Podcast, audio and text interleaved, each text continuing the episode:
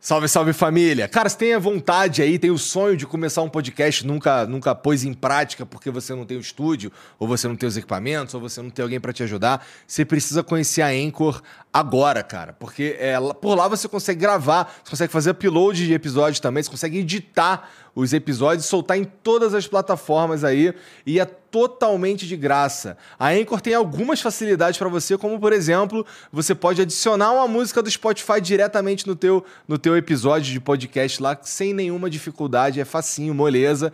É, além de ser o único lugar que você consegue é, publicar podcasts em vídeo no, no Spotify. Então a, a Anchor é pela Anchor que você publica é, episódios de vídeo de podcast no Spotify, tá bom? Então entra agora aí em anchor.fm ou baixa o aplicativo, se escreve Anchor, tá bom? Então anchor.fm, entra lá, baixa ou baixa o aplicativo ou e baixa o aplicativo e começa agora.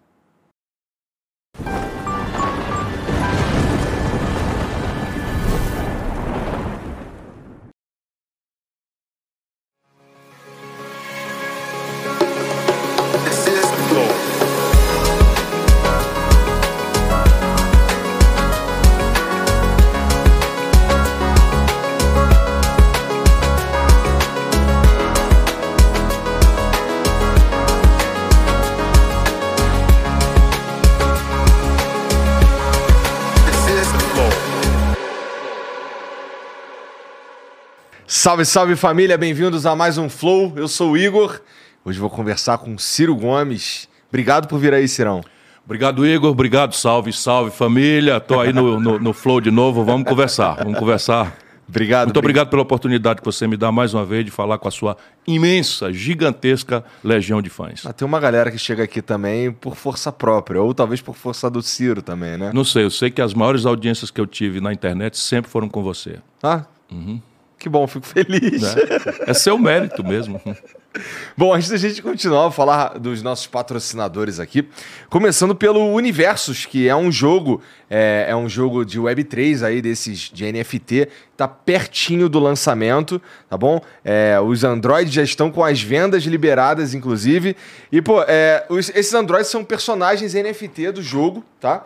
É, sabe como é que funciona, você vai jogando, vai colecionando as NFTs e vai melhorando as suas chances de se dar bem no jogo. É, essas esses, esses personagens, as naves, você também consegue comprar. E o Universos, que tá para lançar aí, é, você, agora tá rolando aí uma parada muito interessante que é, você compra três androids e leva seis numa pré-venda de tempo limitado, tá bom? É, se você se interessa aí pela ideia aí do, do, desse tipo de jogo aí, que no fim das contas dá para você é, conseguir lucrar ali com, com, com o jogo mesmo, é, conheça o universo, conheça as redes sociais dele, tá tudo aqui na descrição, tá tudo aí no, no, tem no QR Code também, no comentário fixado, e aquele videozinho que você viu aí no começo também tem a ver com, com, com o universo, esse jogo que eu tô falando, beleza? É brasileiro ou é É brasileiro, é, brasileiro? Ele é, é uma equipe então entra lá, é Universo, Universo, é o jogo brasileiro, eu, tamo, vamos prestigiar. Eu diria que é 100% brasileiro com umas consultorias. Tem um cara que é um consultor, uhum. que é um cara da NASA, porque como é um jogo que tem a ver com o espaço sideral, não sei o quê, Sim. o cara dá umas dicas ali de Mas como é, é que isso é fundamental. O mercado de games, Igor, você já sabe, o mercado de games é, é muito mais rico hoje do que cinema e música Verdade. juntos. E o Brasil é o terceiro maior mercado do mundo e aqui tudo importado do estrangeiro. Se liga. É verdade. Vamos conversar sobre isso já Vamos já também. também. Que tu deve manjar do porquê. Eu tô claro, coisas. claro, claro. é, é, é, mas é verdade, sim. Eu conheço uma galera que, que se especializou nesse mercado e vai tudo trabalhar lá fora. Sim. Eles, eles relatam alguns problemas, mas eu queria ver, ouvir a tua visão sobre isso daí. É, bom, eu não sei. É, é, é tá aberta já a pré-venda? Então, ó, esse, essa, esse primeiro drop que vai rolar agora, tá rolando agora essa pré-venda. É, os três Androids mais fortes fazem parte apenas desse primeiro drop. É isso? Então fique esperto aí que se você comprar três, você ainda leva seis, tá bom? É, pode comprar os Androids no Pix, é, tem um monte de facilidade. Dá uma olhada aqui na descrição. Ó, eu tô assim, se tá aqui com a gente, é porque eu trouxe é sério. A gente, eu já já, já vi tudo sobre o que tem para ver sobre universos e tal. Inclusive, nós aqui do, do estúdio aqui, nós vamos jogar. Então, é, fica tranquilo, tá? Não é golpe, tá bom? Entra lá, Universos, nas redes sociais dele, está tudo aqui embaixo para você aí com facilidade alcançar, tá bom? Ah, é, tem um presente aqui pro Cirão, pô. Oba. Mandaram pra você, ó. Aí, ó. Tem uma NFT E é ali do também, universo, né? opa, É. E um bonezinho aí pra tu. beleza. Tu que curte. Sendo brasileiro, ó, tô vestindo. Se liga aí, rapaziada, é brasileiro, vamos prestigiar. É isso. Bom, também essa aqui é velha conhecida de vocês, né? Já falei de várias vezes aí da Insider, que é essa camisa aqui que eu tô usando, que eu uso. é, eu nem sabia que ia ter coisa da, da, da, da Insider hoje e eu, eu, eu ando de verdade Insider. É muito fácil fazer propaganda de um troço que você usa de verdade. E a Insider, é, essa daqui é uma Tech T-shirt, que é uma camisa feita com, com um pano diferenciado, que tem ação bactericida, que tem um conforto térmico é, muito, muito maneiro, assim, não, não fica quente pra caramba aqui dentro, também não, não incomoda muito no frio. É, tem a facilidade de você não precisar passar quando você lava, é só pendurar ela ali que ela vai ficar bonitinha. Tem o lance de não deixar sair o futum, certo? Você tá fedendo? Só, vai- só você vai sentir na hora de você tomar banho quando você for tirar a camisa ali pra se lavar, né? Então tem várias fa- facilidades com, com esse tecido aqui e não tem só camisa camisa e muito menos só camisa preta. Lá no site da Insider, que é insiderstore.com.br, você encontra diversas peças de vestuário e de diversas cores também. Então tem cueca, tem undershirt, tem agora um moletom maneiríssimo, é, que eu tô esperando chegar o meu aqui. Qual é a Insider? Manda o meu aí. É maneirão mesmo. E, e, pô, e você pode entrar lá no site deles, lá insiderstore.com.br, encher o teu carrinho e usar o cupom FLOW20, que você vai ganhar 20% de desconto. Sabe que 20% de desconto é especial. Assim, geralmente é 10, 12, mas é, o Ciro Gomes tá aqui, né? Então é 20% de desconto, tá bom? Eu não sei até quando vai. Não tá dizendo aqui. Até o final do mês de setembro, tá bom? Então, que tá chegando. Então entra lá, insiderstore.com.br, garanta aí a sua, a sua tech t-shirt e outras peças de vestuário que tem lá também. É, pode escolher a cozinha e vai ficar muito bem vestido, tá bom? É, inclusive tem um presente aqui pro. Toda vez que o Ciro vem, ele ganha as camisas da Insider, né? Maravilha. Toma aí, mais uma. Aí, ó. É brasileiro também. É brasileiro Não, também. Aqui a gente vale só pena. fala de bagulho brasileiro. Vou abrir aqui. A menos que a Coca, a menos que a Coca queira fazer uma parada com a gente aqui.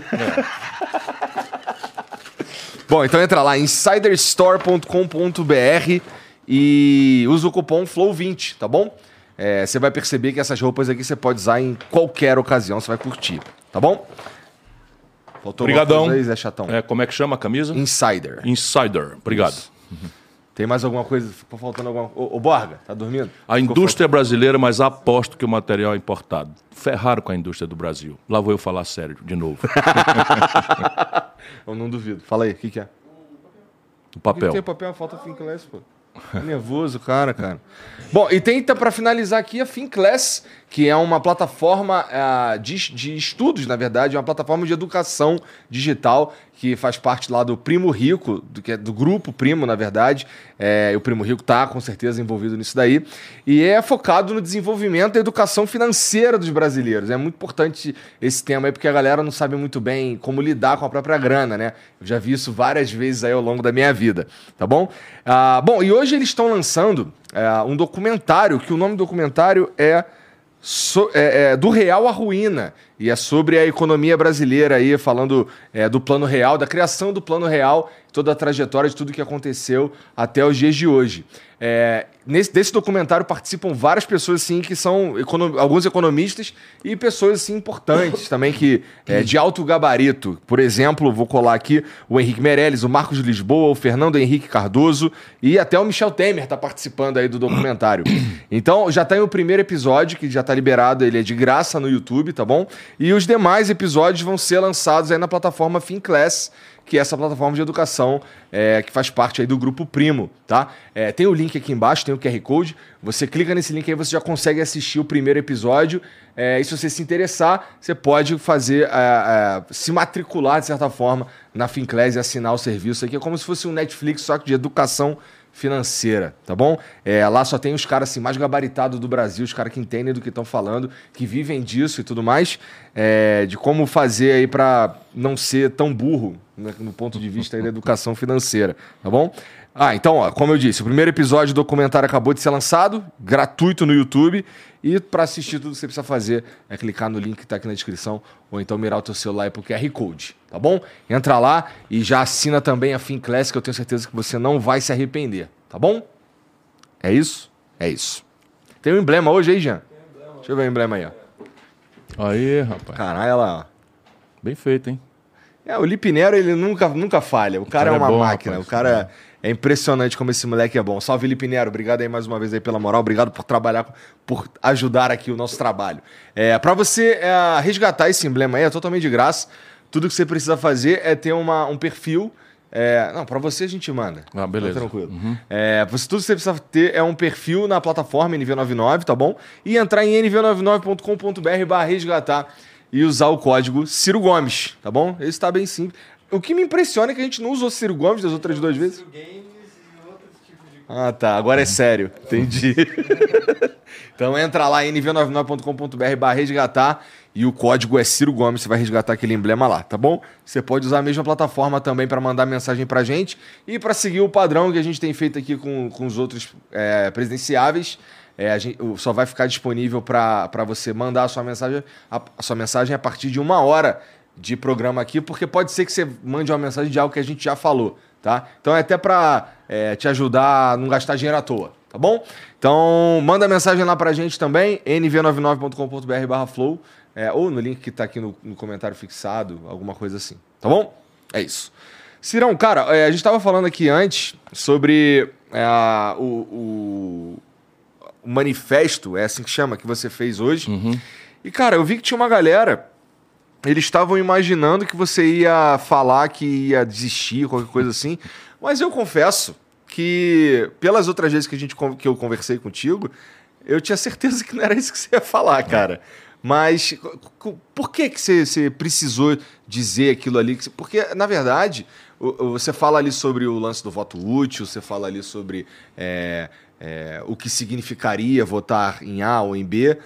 E é que Pra mim não é muito novidade. Você sente que é novidade pro, pro povo? Por isso Não, você- não, não é novidade. O problema é que a campanha, como, como a gente sempre fala, é um, é um filme. Né? A pesquisa é retrato. E a campanha é um filme. Todo dia tem uma reviravolta e tal. Então o que, é que aconteceu nos últimos dias? O lulopetismo alucinou, mas alucinou geral. E perderam qualquer limite. Eu estou vendo aí, as, as pessoas mandam para mim, uma pessoa dizendo que eu devia morrer, outra pessoa dizendo que eu devia ter um aneurisma cerebral, que uma pessoa devia me matar, que dava 50 reais. Essa foi para o advogado, que dava 50 reais para quem me matasse e tal. Por quê? Porque eu sou, a, vamos dizer assim, o fio desencapado desse negócio. O que, que aconteceu, o que está acontecendo no Brasil? E, e o manifesto é só isso, é para dar uma arrumada na carga. E, e- e acabar com a fofoca. Não tem conversa. Eu sou brasileiro, não desisto nunca. E eu nunca fui candidato porque ia ser fácil. Ô, meu irmão, eu tenho 42 anos de experiência na praça. Percebe? São 42 anos, nunca respondi por uma acusação de corrupção na minha longa vida. Nunca, nenhuma única vez. E tem uma proposta. Eu, eu, eu queria muito ter oportunidade hoje, eh, Igor, para te, te fazer o resumo da proposta, que é uma proposta que reso- resolve a parada no Brasil, mas resolve mesmo. E assim, me- pode me cobrar de onde é que vem o dinheiro, como é que faz, como é que viabiliza no Congresso. Está tudo bem mastigado, porque eu amadureci isso durante muito tempo, consultando todo mundo e tal. Pô, tu vai falar de proposta? Não é disso que me importa? Mas, mas é que candidato não fala de proposta. É, mas é, isso é que é a tragédia. Então eu resolvi arrumar a carga para dizer, primeiro, tira da cabeça, eu não desisto. Então eu não desisto. E aí o que, que eu estou fazendo aqui? Eu estou propondo uma mudança do modelo econômico e uma mudança do modelo de governança política. Por que, que eu proponho modelo econômico? Porque, repare, deixa eu te falar. O Brasil, e as pessoas não querem ouvir ou ele- o barulho da, do ódio, da, da- da- sabe, das paixões, não quer que o povo ouça. Mas eu estou lutando, estou aqui lutando de novo e vou lutar até às 17 horas e 30 minutos do dia 2 de outubro. Aí, debaixo de Deus, o povo é que vai dizer se eu estou dispensado ou se eu vou pegar o segundo turno e, e vou. E eu sei que não é fácil. Mas veja, o Brasil, entre 1930 e 1980, o Brasil foi a economia que mais cresceu no mundo. Deixa eu dizer isso para as pessoas de novo. O Brasil passou metade de um século sendo a economia que mais crescia no mundo. E hoje é a economia que menos cresce no mundo. Faz 11 anos que o Brasil não cresce nada. Três de Bolsonaro, oito de PT. Significa que a culpa não é da pandemia. N não é da pandemia, não é da guerra da Ucrânia. Faz 11 anos que o Brasil não cresce, sabe, P nenhuma, nada. Só que isso é uma tragédia que as pessoas precisam entender. Elas estão sentindo na pele, mas ninguém deixa elas entenderem, porque cada um pensa que é uma tragédia pessoal. É terrível a, a carga de propaganda. Nasceram 27 milhões de pessoas. Quando o PT acabou os quatro mandatos que, que, que teve do povo, generosamente, cinco pessoas acumulavam a fortuna dos 100 milhões de brasileiros mais pobres. Ou seja, o bolo já era o pior distribuído do planeta Terra. Mas o bolo parou de crescer e nasceram mais 27 milhões de bocas. Todo mundo está sentindo na pele o empobrecimento relativo da sociedade brasileira. Os números são chocantes e cada um pensa que o problema é seu, que é individual e é um modelo econômico. Deixa eu te dar aqui rapidinho, se eu estiver cansando, você me interrompe. Não, você fica à vontade. Só quero, só quero, lembrar que, é, como eu disse nas outras vezes também, tudo que é dito aqui, os caras podem pesquisar. Por favor, faça isso. Não deixe nenhum político levar na lambança. Não deixe nenhum político levar na mão. Eu estou dizendo que o Brasil faz 11 anos, que é de 2010 a 2021, 22 não acabou ainda, nós temos de, de 2010 a 2011, o Brasil cresceu 0,26% em média, um quarto de 1%. Portanto, eu posso afirmar que o Brasil tende a crescer quase nada pela primeira vez em 120 anos. Caramba, vamos aos números que são a consequência disso para o povo. Primeiro, entre desalento, sabe o que é desalento? É o camarada que de tanto ouvir não desistiu de procurar emprego. 5 milhões de pessoas. Desemprego aberto, que é o cara que procura emprego a semana passada, duas semanas passadas, e só não tem vaga, não tem vaga, não tem vaga. 10 milhões de pessoas. Agora, o que mais me agrava, sendo tudo muito grave, 50 milhões de brasileiros estão empurrados para viver de bico, que o governo chama de empregados. Sabe o que é o, o, o bico? Sabe o que é? Eu estou estudando essas coisas. É uma jornada semanal, Igor, de 60 a 70 horas. Quando a lei manda o trabalhador trabalhar 44 horas. 60 a 70 horas. Sem férias, sem décimo terceiro, sem descanso remunerado, sem licença maternidade. Já é grave? É. Nós estamos mandando para o futuro, daqui a pouco, 10, 15 anos, chega a velhice, a dona junta, o preço dos remédios lá em cima. Eu sei porque já está tomando chegada para mim, não é? Nós estamos mandando 50 milhões de irmãos nossos para uma velhice sem nenhuma proteção. Meu irmão, isso é a selva. Isso não é Chico Manel Maria. Isso é o que eu estou tentando tocar o coração das pessoas. Esse é o problema do modelo econômico. Aí vamos lá para mais coisas. 66 milhões e 600 mil brasileiros. Você, meu irmão, é quase toda a população adulta. Não precisa balançar a cabeça, que eu não sei se é o seu caso, que está bem aí de vida e tal, mas são 66 milhões e 600 mil pessoas com o nome sujo no SPC, Igor. Isso não é porque houve um, um acesso de calotismo generalizado no povo brasileiro, o povo é honesto. O povo brasileiro se sente humilhado, agora cada um pela propaganda se sentindo o culpado. Deu passo maior do que a perna, o olho é maior do que a barriga, não podia ter feito e fiz. Na verdade é mentira, isso é o um modelo econômico, porque isto que é uma tragédia também alcança 6 milhões de empresas. Agora você é um empresário. 6 milhões de empresas brasileiras estão no Serasa. Qual é? A antessala da quebra. Três empregos um pelo outro, nós estamos falando de 18 milhões de empregos. Com a faca no pescoço, fecha, não fecha. Percebe? Do, do desastre do PT para hoje, nós fechamos 600 mil pontos de comércio no Brasil. Tudo número oficial. Fechamos 38 mil indústrias no Brasil. A LG foi-se embora agora, a Ford estava 54 anos, foi-se embora, a Sony estava 60 anos no Brasil, foi-se embora. Por quê? Porque faz 15 anos, por causa do modelo econômico, percebe? Que a capacidade instalada da indústria brasileira está desocupada entre 20% e 25%. Percebe? O cara tem a capacidade de produzir mil geladeiras, só dá conta de vender 750 por 10, 15, 20 anos. O que, Resultado... que você quer dizer para quem está ouvindo a gente? O que, que você quer dizer com modelo econômico? Que modelo tem... econômico, basicamente, é tudo o que eu estou falando aqui. É como é que a política organiza o sistema de cobrar imposto, como é que a política organiza o crédito nacional das famílias e das empresas, como é que a, o Estado Nacional catalisa o investimento direto dele, do capital estrangeiro e do capital nacional, como é que você organiza a taxa de juro do crediário, que é o que está levando todo essa, esse desastre? Porque o desastre é generalizado, modelo econômico, mas o Brasil concentrou em apenas cinco bancos, tudo isso é obra do PT. Cinco bancos concentram 85% de todas as transações financeiras. Antes e do eu... PT tinha o quê? O Banco Nacional? Eu tinha... vou te dizer, eu fui ministro da Fazenda do Brasil. Uhum. Bom, então vá lá no Google, Confira tudo que eu disser aqui e faça a mesma coisa com os outros. E aí impostura acaba. O nosso povo é porque é muito presa fácil da lambança e da mentira e, e, das emoções. Não é só lambança e mentira, é emoção. É o cara ter uma paixão. Sabe, um país que, que, que tem paixão por política é um país doente. Porque político, sabe, todo mundo tem que olhar para político com um pezinho atrás, com inteligência, negócio de fígado, de coração. Mas vamos lá. O Brasil, quando eu fui ministro da Fazenda, o Ceará um dos estados mais pobres do Brasil, tinha cinco bancos. Minas Gerais tinha dez bancos. E o Brasil tinha mil bancos. Hoje tem cinco bancos concentrando 85%. Se todas as padarias de São Paulo fizerem um jantar e acabar com a concorrência, acabando a concorrência, o preço do pão vai para o espaço e você, se quiser comer pão, morre na mão deles. Pois é isso que se chama de cartel. Foi, produzido pelo PT na base do suborno foi produzido um cartel de bancos que simplesmente, hoje no Brasil, cinco bancos acumulam 85% das transações financeiras e quatro deles estão no ranking dos dez bancos mais lucrativos do mundo. Tu acabou de ouvir, meu irmão? 6 milhões de empresas, 66 milhões e 600 mil de nós estamos humilhados pelo juro alto, pela correção monetária, pelas multas, etc, etc. E dos cinco bancos que acumulam tudo no Brasil, quatro estão na lista dos 10 bancos mais lucrativos do planeta Terra. Não tem nenhum chinês, a economia que está mais bombando no mundo, não tem nenhum alemão, não tem nenhum italiano, tem um espanhol, porque ganha aqui no Brasil, que é o Santander, mas é aqui. Lá na Espanha ele não ganha o que ganha aqui. Por quê? Porque o, eles compraram o sistema político. Então estou falando do modelo econômico, imposto, juro, investimento, Portanto, quanto dinheiro eu tenho para fazer a educação do povo, da saúde do povo, da infraestrutura do povo, etc, etc. É isso que importa. E o outro lado é o modelo de governança política. Pare comigo, Igor, você é um cara inteligente, tem muita, muito juízo crítico. V vamos, esqueça que eu sou candidato. Me, me considero aqui um, um cientista político tá. que tem que ser avaliado.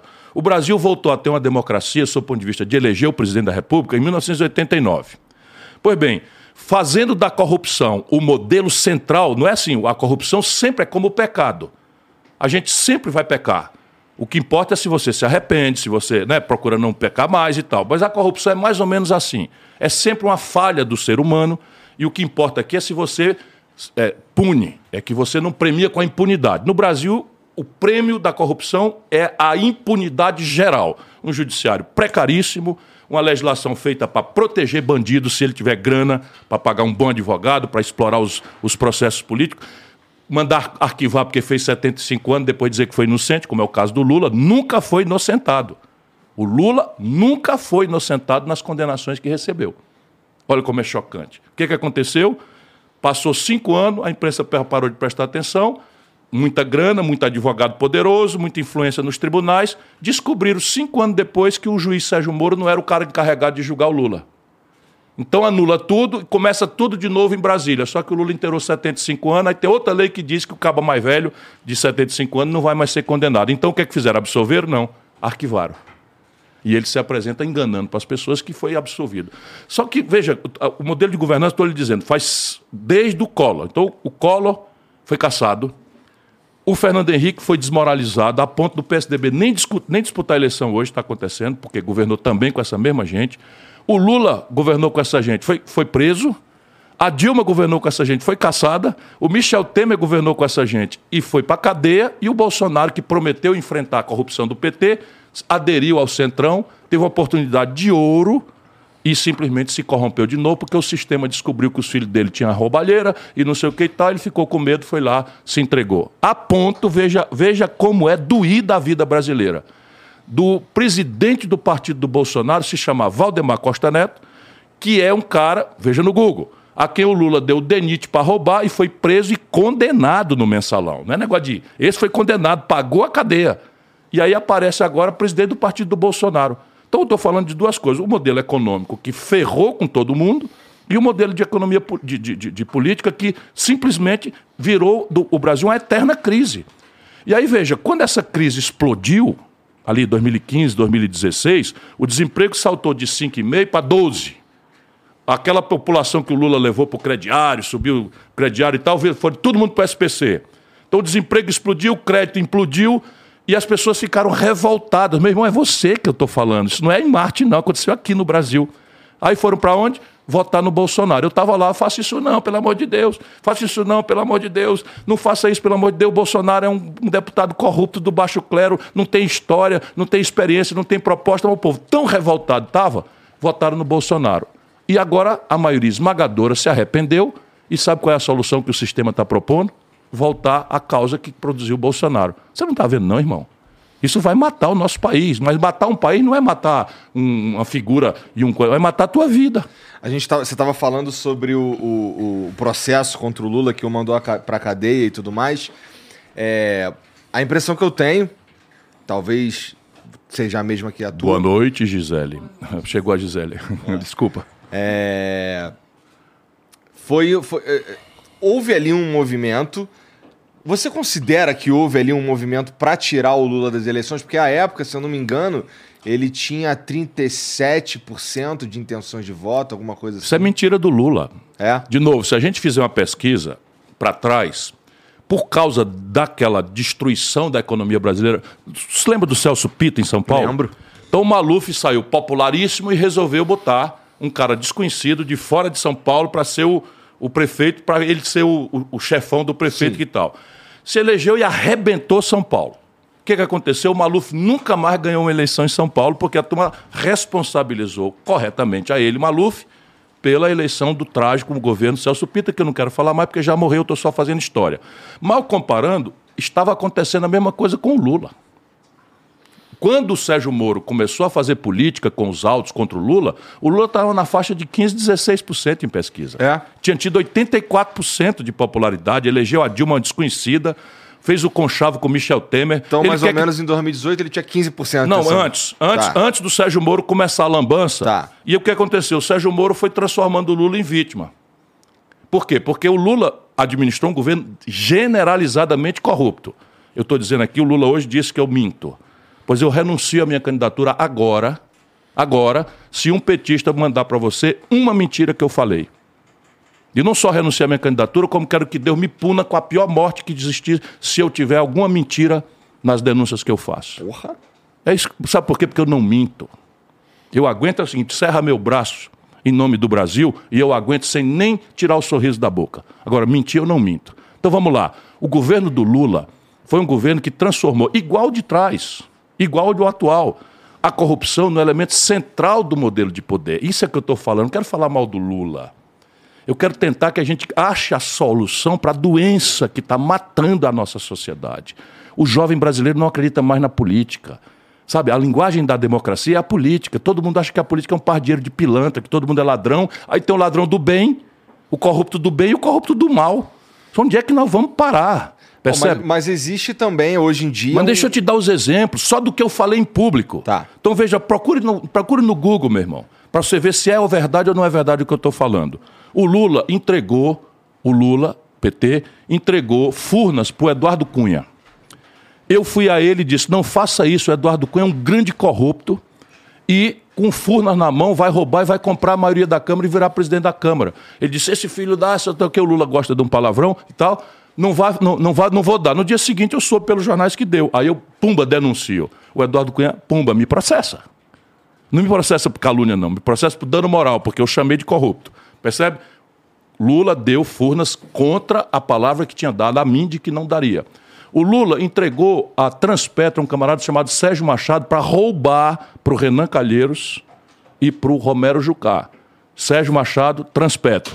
O Lula entregou ao Gedel Vieira Lima, lembra daquelas malas de 51 mala milhões de, de, reais? 51 milhões de reais Cadê nas esse malas. dinheiro?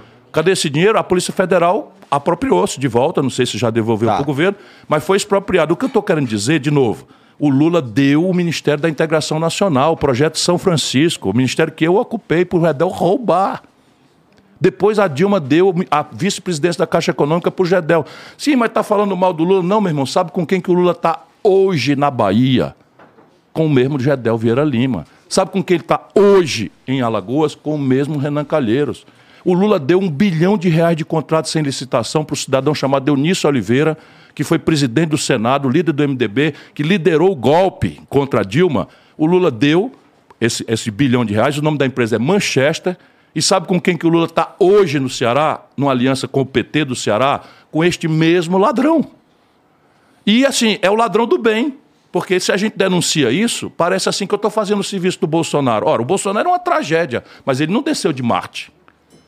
Bolsonaro é um corrupto. Quem disse isso a vida inteira fui eu, mas ele não desceu de Marte, ele não caiu de paraquedas na presidência da República. Por quê? Que o nosso povo, 70% do povo amado do Brasil, o povo amado, meu povo, votou no Bolsonaro aqui em São Paulo. Sabe, quase 70 no Rio. Quase 70 no Rio Grande do Sul, no sul todo, no norte, no centro-oeste. Então o nosso povo todo virou gado. Nosso povo todo virou fascista. Não, nosso povo voltou revoltado. Te lembra disso, meu irmão? Voltou revoltado com a devastadora crise econômica e com a generalizada corrupção que o Lula patrocinou lá e com quem está agarrado hoje. E não aprendeu absolutamente nada, Igor. E aí ficam zangados comigo. Ficam muito zangados comigo, é. como se eu não tivesse direito de, de, de, de me apresentar no debate porque eu não sou ladrão. Agora, só o que faltava, eu sou obrigado a escolher qual é o meu ladrão do bem. Tire, eh, não conte comigo para isso. Se você quiser ensinar para o seu filho que roubar compensa, não vote em mim. O, o, tem uma realmente uma galera dizendo que por você não estar com o Lula. Eu tô com o Bolsonaro. Você tá com o Bolsonaro. Pronto. Tem uma galera te chamando de bolsonarista, inclusive. Então, é isso. Até por causa, até por causa do, do cochicho lá no. Tu sabe o que foi o cochicho? Tu acha mesmo que eu vou conversar com o Bolsonaro na frente das câmeras? Percebe? O Bolsonaro me perguntou como era o nome do tal padre. E eu botei a mão aqui para o padre não ver, porque estava ele do meu lado e o Bolsonaro do outro. Eu disse, padre Pokémon. Não, padre Kelmon. Estou brincando. Padre Kelmon. Foi isso. Agora, repare, neste momento, o Michel Temer está fazendo um leve trás entre o Lula e o Bolsonaro para o Lula anistiar o Bolsonaro de todos os montes monstruosos crimes que o Bolsonaro cometeu. E a imprensa perguntou para o Lula e ele não desmentiu. E eu é que sou, cara. Veja, eu, eu assinei três pedidos de impeachment do Bolsonaro. O Lula, nenhum. Eu fui para Paulista com meus adversários, MBL, sabe, não sei quem tal, Fernando Holliday, inimigos. Inimigos. Mas fui lá por quê? Porque a gente precisava interromper o mandato do Bolsonaro pelos crimes. O Lula mandou a turma dele me, me agredir fisicamente. Vê na internet aí, Ciro Gomes agredido na Paulista. Depois fui de novo na Paulista. O Lula não pisou em nenhum ato contra o Bolsonaro. Sabe a emenda do relator, essa roubalheira uhum. do orçamento secreto? O voto que garantiu essa emenda é de um senador do PT que faz o que o Lula manda. É o senador de Sergipe, que eu não lembro o nome. Pesquisa aí. Senador de Sergipe. Sabe a emenda, o, o, o orçamento secreto, não, o orçamento secreto não, o socorro emergencial de 600 reais, não sei o que e tal, o voto decisivo foi do PT, para salvar o Bolsonaro, por quê? Porque com o Bolsonaro virou a Geni, Agora basta você esculhambar o Bolsonaro, está todo mundo absolvido de tudo. Então o Gedel agora está pedindo voto útil. Junto com Caetano Veloso, meu queridíssimo Caetano Veloso, de que eu continuarei sendo fã, mas ficando em dois baianos, entendeu? Pedindo voto útil. O Gedel, o homem dos 51 milhões de reais, e eu sou o cara perseguido porque não tenho direito de participar do debate e de falar a verdade. Então chegamos a esse ponto no Brasil. Se eu estiver mentindo, a minha candidatura será retirada agora. Está na hora, petista fanático. Liga aqui pro Flow, não vai entrar ali o negócio daqui a pouco? É, dá pra Diga mandar. assim, mentiu em tal coisa.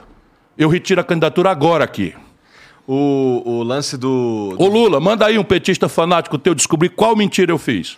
O lance do voto... Eu te conheço, camarada. o lance do voto útil para mim é... Eu sou, eu sou contra esse lance de pensar dessa maneira, porque para mim parece mesmo escolher alguém. Não é. Você não está votando em alguém que te representa, você não está votando em ideais, você não está votando em nada. Você está votando contra alguém. então, veja, vamos pegar esse assunto moral, que nem é o mais grave, sendo gravíssimo. Mas vamos pegar a corrupção. Se o critério de que o político corrupto não deveria merecer um voto foi um critério relevante para 25%, 30% da população, se você vota no seu corrupto do bem para derrotar o corrupto do mal, você vai dar uma representação que vai dizer o seguinte, que quem é contra a corrupção só tem 5%. E aí você fode o país, desculpa aqui a expressão, você ferra com o país. Esse é o que eles querem fazer. Por quê? Porque o Lula não aguenta a pancadaria moral em cima dele. E os números econômicos ele também não aguenta. Sabe o que, que ele faz? É uma grande fraude. Ele pega os quatro anos do primeiro mandato, esquece, pega os quatro anos do segundo mandato, onde os preços dos produtos brasileiros lá fora bombaram, e ele expandiu o crediário, e tal, e, e pega só esse número. E apaga da cabeça do povo a memória do governo Dilma, que teve dois mandatos postos por ele. Quem era a Dilma? Quem era a Dilma? Agora, ou é verdade ou é mentira que o Brasil, pela primeira vez na história, derrubou a economia 7% em dois anos. Nunca houve isso na história do Brasil, Igor. E quem fez isso? O PT. E o Lula apaga tudo. E eu tenho um livro com números, com fonte, e tá aqui eu mostro que a, o crescimento econômico do período que o PT mandou no Brasil foi igualzinho do Fernando Henrique, um pouquinho maior, 2,5 para 2,6%. O que, que, o que, que aconteceu nessa nesse período aí, Obrigado, irmão. é, já que a gente estava falando dos bancos aí, que eu fiquei curioso. O que, que aconteceu para a gente realmente ter um monte de banco que desapareceu? Veja, o Banco Central foi apropriado pelo cartel. E no cartel entraram o Banco do Brasil e, e, e o coisa, e eles começaram a ter muita dificuldade operacional. Como que, eles, que ele apropriou, que esse, esse cartel apropriou-se do Vamos Banco pegar Central? aqui. O Silvio Santos tinha um banco. Tá. Então, era América do Sul o nome? Não, Bamerinos não. Bamerinos é lá do Paraná. Acho que era Banco América do Sul. De repente, entre emprestar e- e pedir emprestado, começou a ter prejuízo. O que é que o Lula faz? Pega o Banco do Brasil e manda comprar superfaturado o plano. E aqui no Brasil é assim: lucro é particular, prejuízo é espetado nas costas do povo. E só eu denuncio. Você acha que eles vão gostar de eu ter dito essa história aqui? Examine no Google. Vá na internet. E esse dinheiro, meu irmão, foi todo tirado do povo brasileiro. Eu tenho um número. É uma coisa chocante. Em 2003, o Brasil tinha uma dívida. Ah, dívida é assunto de economista. Não, irmão. Dívida é paga com dinheiro que vai para a escola ou não vai. Vai para a polícia ou não vai. Vai para a saúde ou não vai. Vai para a estrada ou não vai. Vai para o emprego ou não vai. É isso, é o mesmo cofre. Pois bem, a dívida quando o Lula tomou posse era 600 bilhões de reais. Já parecia ser uma coisa complicada. Hoje, meu irmão, a dívida é de 7 trilhões e 500 bilhões de reais, só que no período, você vê que o modelo é o mesmo, do Lula para cá para o Bolsonaro, o Brasil pagou 7 trilhões de reais de juro. E continua com Você 7 está me entendendo? Era 600, pagamos 7 trilhões de juros e estamos devendo 7 trilhões. Eu botei isso no manifesto hoje. Fura meu olho com um jornal que tenha registrado esse número. Olha o que, que eu estou dizendo. Vou renunciar à candidatura, fura meu olho. Pode furar meu olho. Um jornal sequer mostrou que eu disse que a dívida era 600 bilhões, nós pagamos 7 trilhões de juros no período Lula-Bolsonaro, o modelo rigorosamente o mesmo, câmbio flutuante para a primária meta de inflação.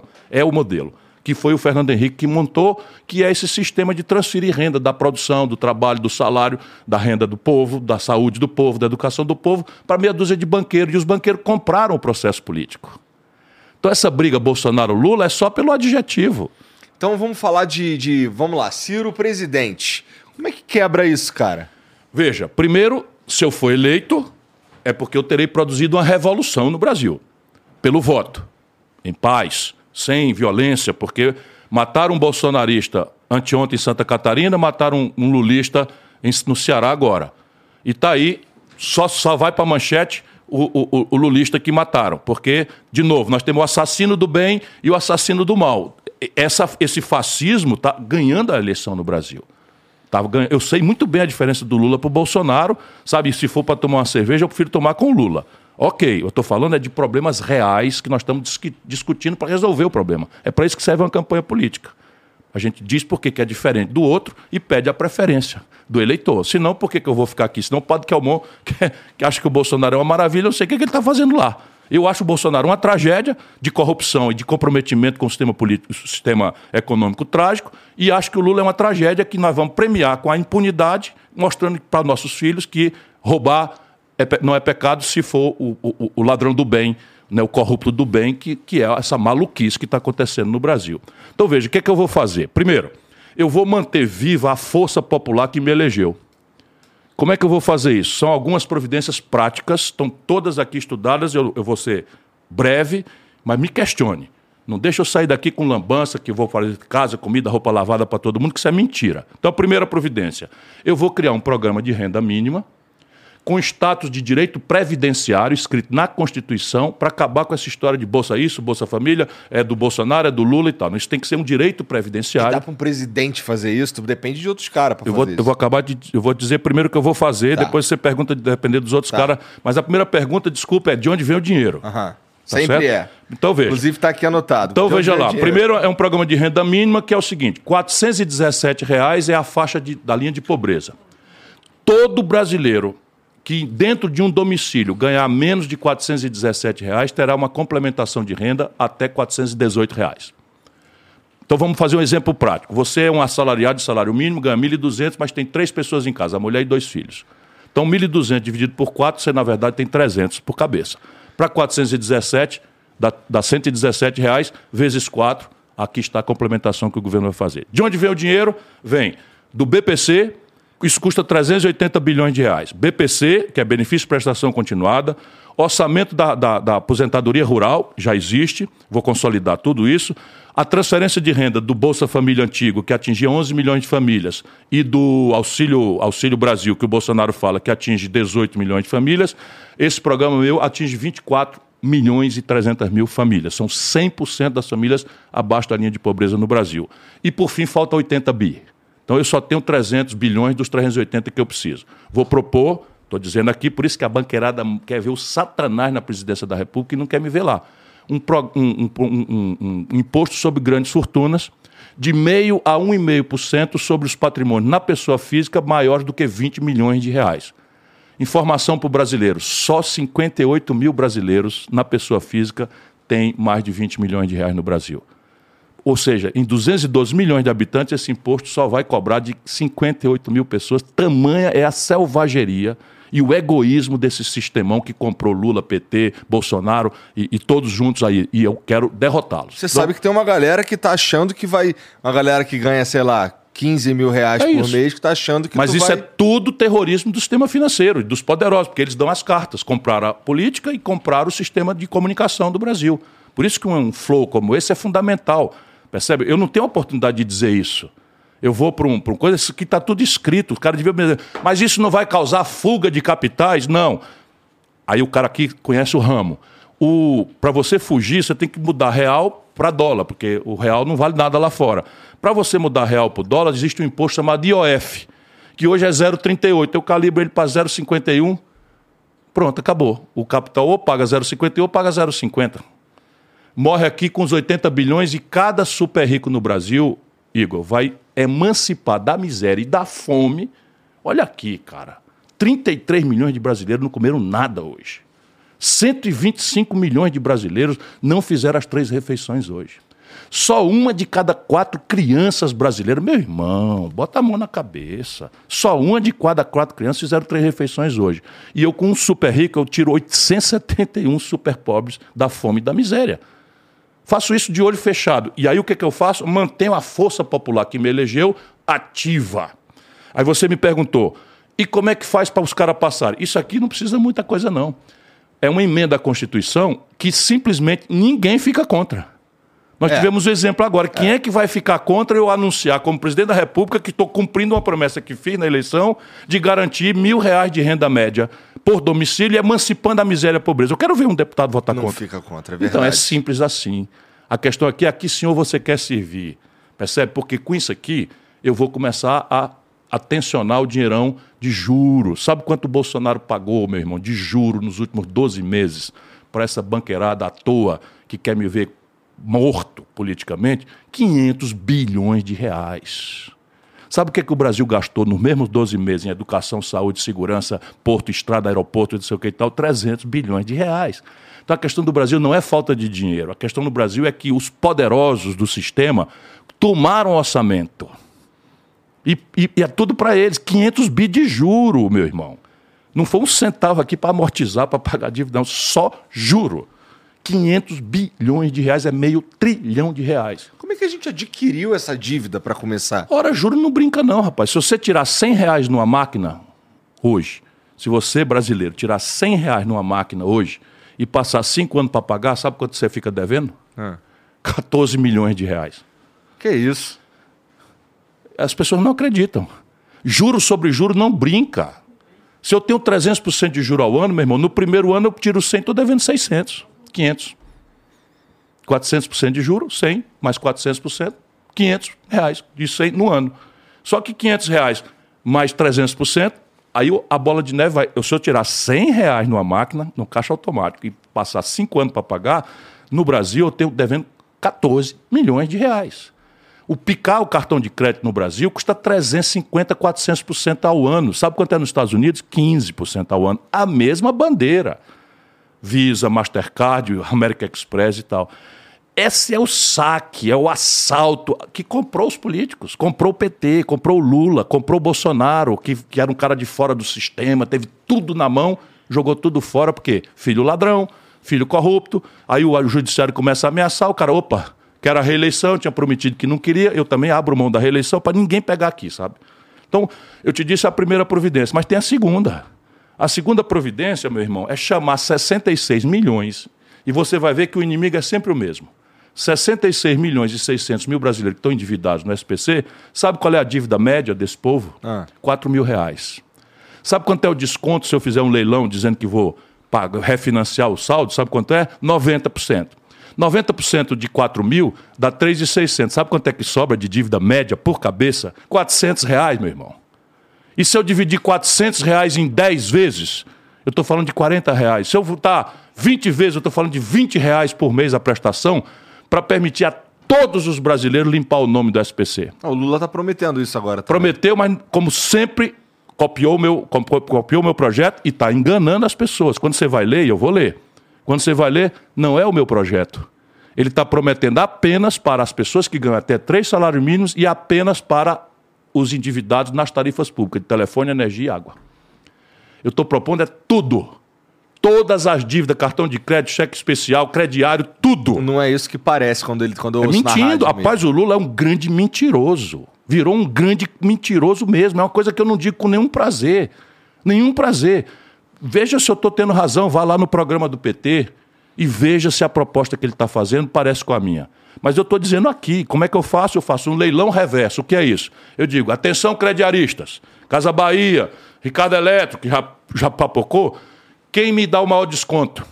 Sabe o que está acontecendo? Entre, no, entre no, de novo no Google, leilão do Serasa. 90% de desconto. 90%. Aí eu pego os 10% e pego o Banco do Brasil e a Caixa Econômica, boto um juro para o banco ganhar dinheiro, só que eu vou trocar juro de 500% criminoso para, por um juro de 20%, 25% ao ano, e aí eu, eu, eu, limpo a honra, sabe, a dignidade das mulheres. 80 de cada 100 mulheres no Brasil estão super endividadas. 77 de cada 100 homens brasileiros estão super endividados, cada um se sentindo humilhado, como se fosse o responsável por essas coisas. Vá ver se eu, eu consigo dizer isso na televisão. Não consigo. Mas quer mais? E aí, não vão cair tudo de novo se você limpar o nome? Não, eu vou resolver a parada como? Olha aí de novo o mesmo inimigo surgindo. Eu vou copiar uma lei da Inglaterra, porque aqui não invento, eu digo o autor. Eu vou pegar uma lei da Inglaterra que diz o seguinte: quem tomou 100 reais e pagou duas vezes isso, ou seja, 200, está quitado por lei. Porque no Brasil é assim: você faz um crediário de 400 reais para tirar um micro-ondas, aí cortam a sua luz, você tem que pagar a luz para restaurar a luz, perde a prestação da Casa Bahia, quando vai ver, tinha pago 200, está devendo 600 mil reais. Por quê? Porque é uma nova escravidão, é esse mesmo sistema financeiro de novo. É o câncer do Brasil, que comprou a política. O PT se vendeu para o sistema financeiro, o Bolsonaro é vendido para o sistema financeiro. E isso é o que está em jogo no Brasil. Então querem me punir? Punam, mas eu vou contar a verdade porque eu não tenho rabo de palha. Sobre o, o lance da dívida que Tem você mais, falou. política de incremento do salário mínimo. Deixa eu dizer para o povo brasileiro: o Brasil é a economia mais rica das Américas, do México para baixo. Hoje nós temos o pior salário mínimo das Américas, só ganhamos do da Venezuela. A economia mais rica, paga o salário mínimo. Só vê, R$ 1.200 é o salário mínimo brasileiro. No Uruguai, que é menor do que o Ceará, paga R$ 2.500 de salário mínimo. Percebe? Para quê? Para gerar excedente, para pagar juro.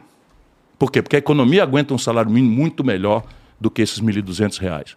Imposto. No Brasil, basta ganhar dois salários mínimos e começar a pagar imposto de renda. Os super ricos no Brasil não pagam imposto, irmão. E aqui está de onde vem o dinheiro. Esse é o problema. O IPTU que tu paga em São Paulo, o IPTU. Que é ardido, inclusive. Ardido, não é? Mas o que tu paga por mês em São Paulo de IPTU equivale ao imposto territorial rural de todas as fazendas do latifúndio mais rico do planeta Terra, que é o Brasil. Isso é o PT. Isso é o Bolsonaro. Então, não esqueça que é o Bolsonaro, é a mesma coisa. São pessoas diferentes? Vou dizer de novo: qualquer bobinho sabe que são pessoas diferentes. Mas o que está por trás, o modelo econômico e o modelo de governança política, rigorosamente o mesmo. Qual é? câmbio flutuante, superávit meta de inflação, teto de gastos, autonomia do Banco Central e política de preço da Petrobras. Aqui que está o jogo.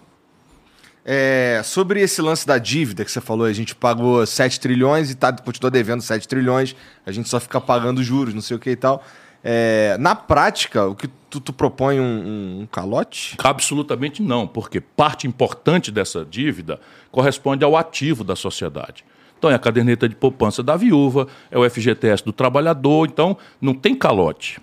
A questão aqui, dívida é estoque e fluxo, todo mundo sabe. Então o estoque é o seguinte: eu tenho um patrimônio de uma casa, dois terrenos, um carro que vale tudo junto 1 milhão e 300 mil reais. E tem uma dívida de 400 mil reais. Eu estou muito bem, certo? Porque eu não preciso liquidar, mas o meu patrimônio aguenta correspondência com, com a, uhum. a, a minha dívida. No Brasil, o problema, isso aqui é o estoque.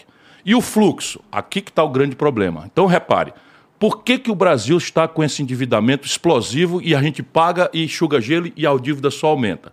Porque o governo é que fixa a taxa de juros. E as pessoas acham que isso é debate de economia. Isso é debate de vida ou morte para o desempregado. Por quê? Porque se uma economia, o juro é maior do que o, o lucro da, do comércio, da indústria, etc., essa economia para. Por quê? Porque se eu tiver dinheiro, por que, que eu vou abrir um comércio e empregar gente se eu botar o mesmo dinheiro na renda fixa, o juro do banco que o governo me paga é maior do que o meu lucro? Se eu não tenho dinheiro, como é que eu vou tomar dinheiro emprestado de um banco para botar no negócio cujo lucro é menor do que a prestação que eu tenho que pagar para o banco? Isso é que explica porque faz 11 anos que o Brasil não cresce mais. Então esse juro é alto por duas razões. Uma eu já te expliquei, cartel. Se todas as padarias de São Paulo se combinarem, e um vender para o outro, um vender para o outro, ficar só cinco donos, e esses cinco donos foram para o Rio de Janeiro e fizeram um jantar, ele manda 300% no pão e tu não vai viajar para Ubatuba para comprar pão. Tu morre na mão deles. É o que está acontecendo com o Brasil. É, o, é a parte de cartel. Acaba no primeiro dia do meu governo. Como? Tira o Banco do Brasil e a Caixa Econômica, que eles subornaram Lula, Bolsonaro, tudo igualzinho. Pega, pega a turma do Banco do Brasil, do mercado, bota no Banco do Brasil, faz o serviço sujo do mercado, porque quando acabar o governo, vão voltar para o mercado. Então, no meu governo, só vai presidir Caixa Econômica e vai à direção, é todo mundo profissional do banco. E aí o banco sai do cartel e vai, dar, vai, vai começar a disputar a freguesia. Nos Estados Unidos, nós temos 5 mil bancos disputando o freguês. Aí o juro cai. Aí as tarifas caem. Aí, em vez de você ligar e ficar sendo desacatado, aperte o 32, diga qual é o número do sapato que você calça e tal, eles vêm aqui, ó, para dizer: vem cá, eu quero lhe tratar bem, não sei o que e tal. Primeira providência. A segunda, os juros são muito altos no Brasil por causa do buraco nas contas do governo. Também ninguém precisa ser economista para entender. Se eu tenho o governo todo mês ou todo ano gastando mais do que ganha, mais do que arrecada, o governo precisa tapar esse buraco pedindo dinheiro emprestado. Quando você tem a necessidade de pedir muito dinheiro emprestado, o agiota bota a faca no teu pescoço. Nosso povo da periferia sabe disso. E isso está acontecendo com o Brasil. Portanto, eu, para me livrar disso, eu preciso consertar a conta do governo. E aqui está como é que se faz isso. O Brasil, com um corte. Olha, olha aqui como tecnicamente está na mão fazer e como esse país é país assaltado. O Brasil tem um déficit primário oficial de 70 bilhões por ano, que é a diferença entre o que o governo arrecada e o governo paga. 70 bi. Se eu cortar 20%, ou seja, um de cada cinco reais de renúncias fiscais hoje, que são feitas, eu explico já já, para fazer favores aí, eu arrecado 70 bi e acabo o déficit. Assim, ó. Esse ano eu vi. Deixa eu só te dizer o que é o que é renúncia fiscal. É assim. Eu quero atrair uma indústria para o Ceará, fiz muito isso. Então eu dispenso o imposto em troca dos empregos. Então a indústria vai lá para o Ceará, como eu consegui levar a indústria calçadista, etc., e eu dispenso uma parte do imposto e eu ganho em volta o investimento, o salário, o emprego, que eu não teria jamais se eu tivesse com uhum. esse imposto. Então era um imposto que eu abri de nada em nome. Então, isso é uma renúncia fiscal que tem correspondência. Porém, no Brasil, a pretexto de fazer isso, os caras meteram na cesta básica do povão 36 produtos de luxo, tipo salmão, filé mignon, queijo suíço e só a renúncia fiscal do PIS/COFINS nessa cesta básica, 8 bilhões de reais por ano. Você está dizendo que por lei tem uma lei dizendo que a lei diz o seguinte: precisamos não cobrar imposto da cesta básica do povão para diminuir o preço da comida do povão. Ah, os caras botaram É uma lei boa. Aí tudo na base da corrupção, meu irmão. Isso Bolsonaro e Lula igualzinho, vem de trás. Isso é que eu preciso ver para o povo. Eu não estou querendo atacar o Bolsonaro e o Lula. Eu estou atacando o modelo econômico e o modelo de governança política do país, que é só assim. Então os caras pegaram, então, a cesta básica, arroz, feijão, macarrão, óleo de soja, que tudo está papocando de preço, eles meteram salmão, meteram filé mignon, meteram queijo suíço, percebe? E mais 36 produtos. E eu sou, sou, sou, sou profissional, fui ministro da Fazenda, eu conheço tudo, eu passei o pente fino. 8 bilhões de reais por ano. Como é que pode isso, de cara? fraude, irmão. Sabe o que, é que eu faço com 8 bilhões? Quem decide isso, assim? Pô, agora... Os gabinetes tá... da corrupção de Brasília, o suborno. Aí dá um toco pro PT, dá um toco pro, pro Bolsonaro, dá um toco pro não sei o quê e vão metendo. Eu vou te falar que se você for perguntar na rua aí, isso é informação que ninguém sabe. Ninguém sabe e eu falo isso pelos cotovelos, escrevi num livro e tal. Não sabe por quê? Eu, eu, eu na frente, no debate do SBT, eu estava do lado do presidente da República. Ele falou o negócio de corrupção. Bolsonaro, anota aí. Você vendeu a carteira de créditos do Banco do Brasil de 3 bilhões e 700 milhões por 300 e poucos milhões de reais para o BTG. Eu disse o valor, eu disse quem fez, eu disse quem comprou. Disse se saiu algum, algum jornal, alguma linha. Por quê? Porque o BTG é um desses bancos, cara. Está tudo dominado. O único livre, enquanto eles não me matarem, o único livre contra esse sistema sou eu. Olha que tragédia. O único livre sou eu. Eu disse lá, Bolsonaro, tu vendeu os gasodutos e oleodutos da Petrobras. Vê se pode, presta atenção aqui. A Petrobras tem aqui São Paulo. Então tem lá embaixo, na Baixada Santista, Cubatão, a refinaria gigante, uhum. produz lá o óleo diesel, produz gasolina, produz querosene de aviação. E aqui em cima está a grande cidade de São Paulo, que consome a gasolina e o óleo diesel. Para não ficar um monte de caminhão subir na serra, eles fizeram os gasodutos e os oleodutos. Então eles, eles botam lá dentro, a bomba manda ver, isso sobe. Isso é um meio de transporte. Só quem usa isso é a Petrobras. E ela, sem isso, não tem como fazer o, o, as coisas desse, subir a serra, a não ser dentro de caminhão. Então, ela fez esses gasodutos porque é muito mais barato para ela do que ficar alugando caminhão. Não é? Não é? Pois bem, o Bolsonaro vendeu todos os gasodutos e oleodutos e entregou para quem comprou um contrato de aluguel, que eles chamam take or pay, ou seja, eu vendo o, o gasoduto, mas como eu preciso usar, eu te alugo. E o valor do aluguel de 5, 6 anos, paga os gasodutos tudo e fica tudo de graça aqui para frente. Meu irmão, é uma roubalheira. Você não tem a ideia do tamanho. Mas qual, por que, que não sai no jornal? Porque está tudo dentro do mercado. Existe um tipo de roubalheira que sai na denúncia. Um pastor exigiu uma, um, uma barra de ouro para roubar na, não sei o quê. O, o Pazuelo estava lá no ministério e roubaram na vacina não sei o quê. Isso aí sai. Mas o que é corrupção grossa, em que o mercado financeiro é parte, isso não sai na imprensa. Por quê? Porque eles controlam a imprensa também. Interessante. Bom, mas assim, você estava falando sobre o déficit primário, não sei o quê. Déficit primário é a diferença entre o que o governo arrecada e o que ele gasta, salvo o juro. Esse ano, eu estava vendo no, no site lá do, do governo. Não, pode, pode vir, pô. Só para fazer o merchandising aqui. Salve. Bora, pode seguir. Obrigado. Agora sim. Valeu, bora. É... Esse ano a gente tem uma expectativa de ter um superávit primário. Não é provável, porque o que existe no Brasil agora é a fraude, pura e simples. Então, o que é a fraude pura e simples? Eles meteram na Constituição, com o Michel Temer e o Meirelles, que estão com o Lula. É a verdade. Percebe? O Michel Temer e o, e o, e o, e o, e o Meirelles estão com o Lula todo o sistemão aderiu ao Lula. E todo o sistemão já pegou a alma do povo brasileiro em troca e o Lula já vendeu. Percebe? Trouxe o Alckmin como fiador. Se ele não cumprir a venda, o Alckmin toma posse e ele vai ser demitido e tal. Pois bem, o teto de gastos, Igor, está na Constituição Federal Brasileira e qual é a razão? O governo não pode gastar mais do que ganha, o governo não pode gastar mais do que arrecada, só que 52 de cada 100 reais do orçamento é juro para banco, está fora do teto de gastos. De novo, para que está fora? Porque saúde está dentro, educação está dentro, segurança pública está dentro, estrada está dentro, sabe, tudo está dentro, mas a parte do leão, que é juro para banco, está fora do teto de gastos. Mas mesmo assim, não tem dinheiro. Resultado, eles estão fazendo emendas à Constituição e criaram o auxílio, o auxílio, é, como é? Auxílio Brasil, auxílio Brasil de 600 reais e tirado da conta. Você está falando da PEC Kamikaze? A PEC Kamikaze, tirado da conta. Então, o déficit primário no Brasil é 70 bilhões de reais. Pode ser 100. Por quê? Porque não estamos falando de contabilidade falsa, tá? Estamos entrando quanto dinheiro entra e quanto dinheiro sai, concorda? Ou o teu déficit em casa é, é tem outra contabilidade. Não, entrou, entrou o dinheiro aqui e saiu o dinheiro acolá. Se sobrou, poupança. Se faltou, déficit. Pois bem, o Brasil está num déficit monstruoso, porque a conta de juros é cada vez maior. Tu sabe quanto custa? Olha, olha de novo. Tu sabe quanto custa 1,5% da taxa Selic no Brasil? Que as pessoas. Que diabo é taxa Selic? É a taxa que o governo paga pelos juros que o banco cobra. Tá certo? Que os bancos cobram. 1,5% custa 60 bilhões de reais por ano. Eles aumentaram de 2 para 13,75 a taxa Selic nos últimos 14 meses.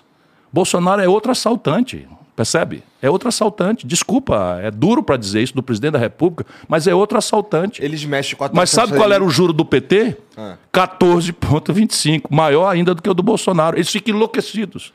São números, vai no Google, meu irmão. Como é que, como é que a gente conseguiu baixar isso daí para um e-mail? Porque eles mexem muito na taxa Selic para controlar... Porque é tudo, tudo artificial. É a mentira de que é para controlar a inflação. É. Agora, isso é mentira. Como é que a taxa de juro controla a inflação? De novo, é só a gente ajudar o povo a entender. O que é a inflação? A inflação é o preço subir. Por que, que o preço sobe? O preço sobe quando tem mais gente querendo e podendo comprar as coisas do que coisas para vender. Todo mundo pode entender. Se você vai na feira, tem muita gente querendo e podendo comprar banana naquele sábado e tem pouca banana. O preço da banana sobe. Então o preço da banana sobe porque tem mais gente querendo e podendo comprar. Qual é o caso do Brasil? Como é que, quanto é que a pessoa pode comprar? É a renda que a pessoa tem, mais o crédito que ela tem na praça, certo? Então eu posso comprar com o meu dinheiro ou com o crédito que eu tenho na praça. Quando é que a taxa de juro diminui a demanda, portanto, diminui a pressão sobre os preços? É quando o meu crediário é encarecido pelo juro. Isto tudo é, na verdade, lá no manual de Chicago do Paulo Guedes. Por quê? Porque eles não, não entendem o Brasil. No Brasil é o seguinte: o nosso povo quer, tem direito de comprar um micro-ondas. E não tem dinheiro para comprar um micro-ondas. Quer que descobriu o sistema financeiro?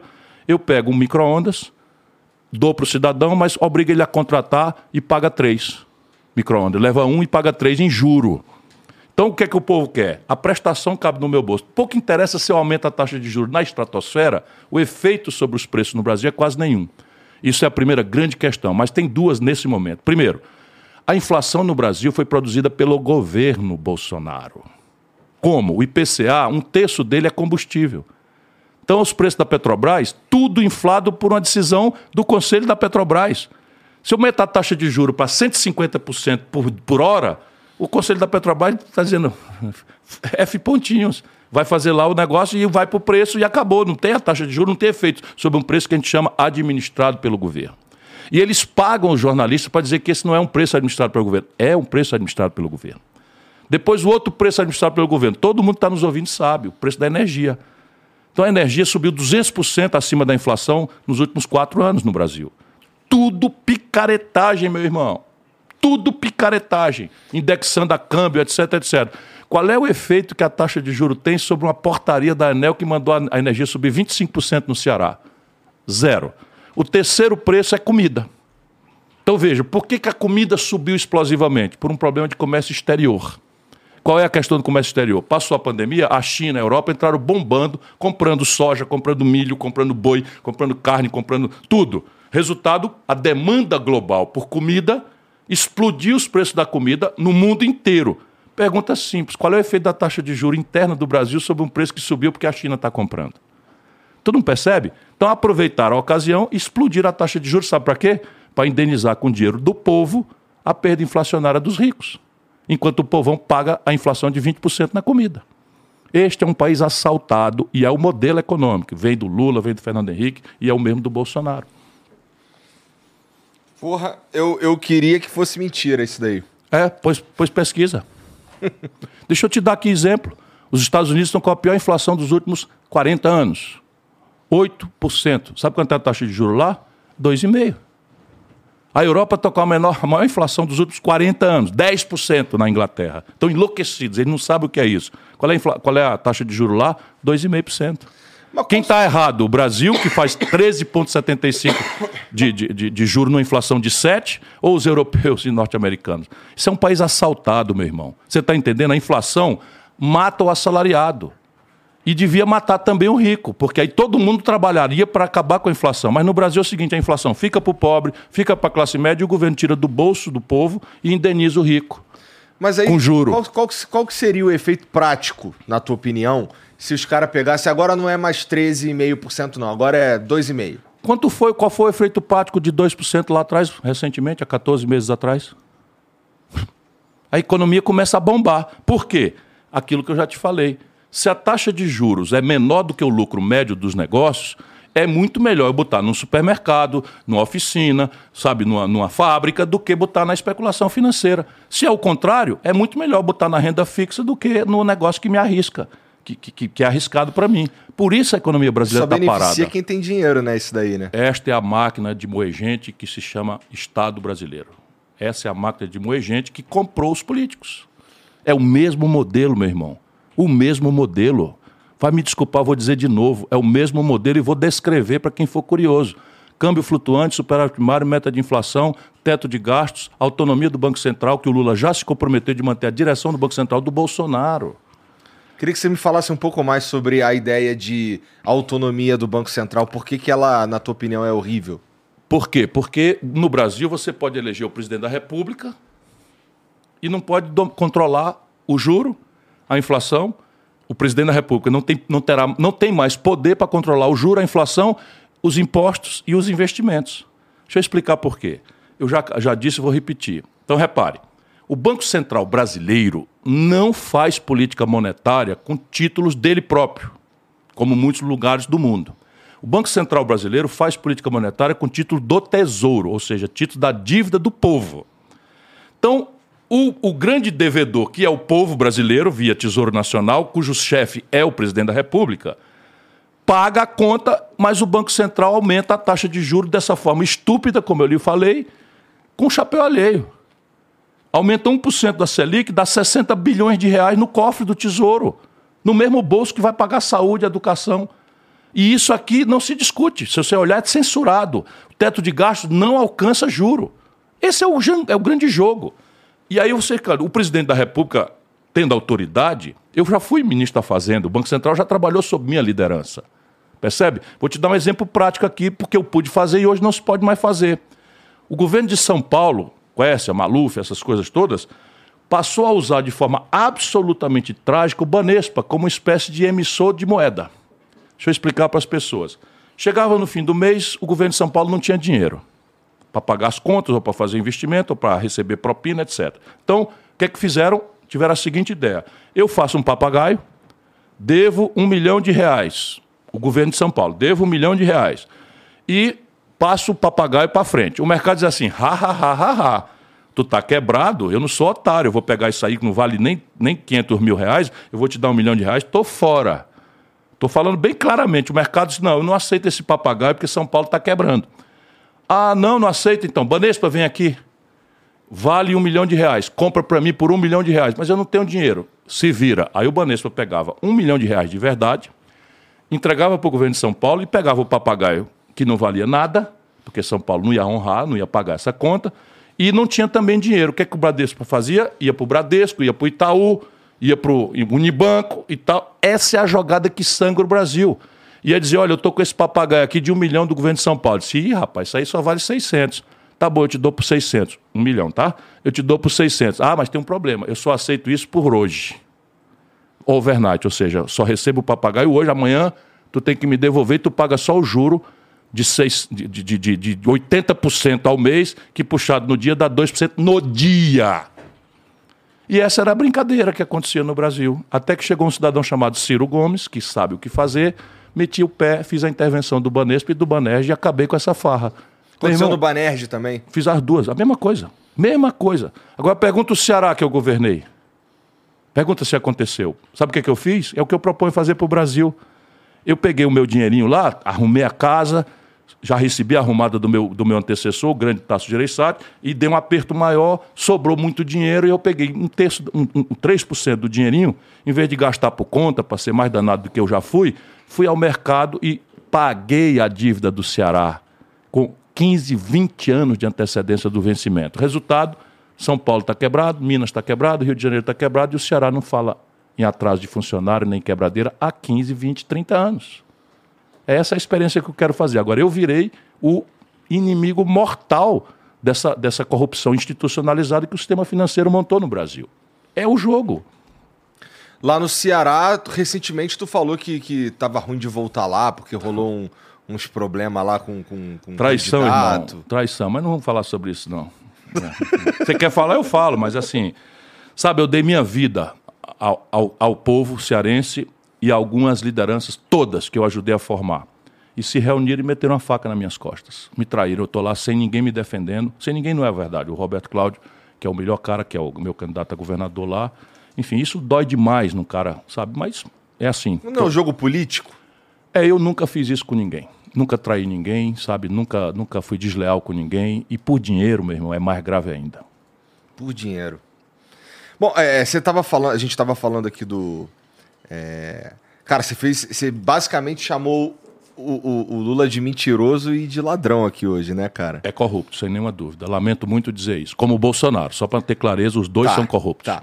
Mas uma, uma coisa interessante, assim, longe de mim defender qualquer um deles, é só para ficar claro. Não, claro. É, o, o... Perdão. O Lula, falando especificamente do Lula. Para a elite brasileira é o corrupto do bem. É porque. É porque assim, e o, o Bolsonaro é o corrupto do o mal. O Bolsonaro tem, por exemplo, dá pra, agora saiu recentemente aí o lance de não sei quantos imóveis aí que eles compraram e tudo Dos mais. Dos filhos, não sei o que e tal. Filhos, então vamos dinheiro, conversar. Vai para a internet aí, irmão. Você que está de boa fé, que não é fanático, os fanáticos já estão querendo me matar. Até pagar para me matar estão fazendo. Mas isso é o fascismo do bem. Então vá na internet e olha, caso Game Corp. É game, Game Corp. Uhum. Os filhos do Lula, o cara era que era, era, era, era zelador do, do, do zoológico de São Paulo, de repente foi acusado na justiça de enriquecimento sem causa na conta de milhões de reais. Aí o PT acha que tem que esculhambar os filhos do Bolsonaro, eu também acho, porque o cara comprar 51 imóveis, parte importante disso, com saco de dinheiro, ô meu irmão, tenha paciência, isso é corrupção, provavelmente. É, tá saco certo? de dinheiro, nunca comprei nada com saco de dinheiro. Imóveis, comprar com saco de dinheiro, tá certo? Mas assim, e o filho do outro que fica faz, faz transações, sabe, com gente que era o quê? A Telemar que dependia de favores do governo. Ou com negócio de promoção de, como é que chama? Futebol americano, com não sei o que e tal, verbas publicitárias monstruosas e Mas tal. Mas não é especulação que, ele, que eles compraram com saco Irmão, de dinheiro, não, né? Não, a, a, isso aqui é o seguinte: a Folha de São Paulo que tomou as dores do Lula, virou. O UOL, o UOL pertence a um banqueiro. 5 bilhões de reais de, de fortuna pessoal. Eles tá? não gostam muito de mim. Eles não gostam de ninguém, tá certo? Só, só gostam de si. 5 bilhões de reais o dono do UOL tem, aí virou um panfleto do, do lulopetismo, porque está comprado mesmo. Está comprado mesmo. Estou te dizendo, o Sistemão comprou o Lula e a cúpula do PT. Restam aí os inocentes, tipo Eduardo Suplicy, e olhe lá se tem mais algum inocente, talvez o Olívio Dutra, que são pessoas honradas, mas que fecham os olhos para todo tipo de contradição. Compraram mesmo. E aí você vê uma onda de, de propaganda, de. Sabe, os caras, eu tenho 42 anos de vida pública. Eu estava na luta pela redemocratização do país, pela anistia, por tudo. Os caras me associaram ao nazismo. Sabe? Eu, eu, não tenho vontade nem de responder. Então, ah, Sabe, se você quer acreditar nisso, meu irmão, siga seu destino, porque eu tenho uma vida, cara. Sabe o que é o cara ser 42 anos, governador, prefeito, ministro duas vezes, nunca ter sido respondido por uma acusação de corrupção uma vez na vida? Agora pegar um leviano desse aí, porque por conveniência comprou o Lula e eu estou falando essas verdades aqui, vai me associar minha biografia ao Bolsonaro ao Bolsonaro, quem pediu impeachment do Bolsonaro três vezes fui eu, o Lula não pediu nenhum. Quem foi para a rua na Paulista, vê aí no Google, fui eu, o Lula não foi nenhuma. Percebe? Eu representei contra o Bolsonaro em Haia. Eu tô... Pergunta agora no TSE, vê quantas ações eu entrei no TSE, sabe, consegui que o, que, o, que o Bolsonaro obri... fosse obrigado a não matar as pessoas por dar autonomia aos estados. Foi uma ação minha, assinada por mim. E o Lula disse que não sabe se o Bolsonaro cometeu algum crime. Eu tenho a, fila, a fita de. de... Vai, vai nas minhas redes.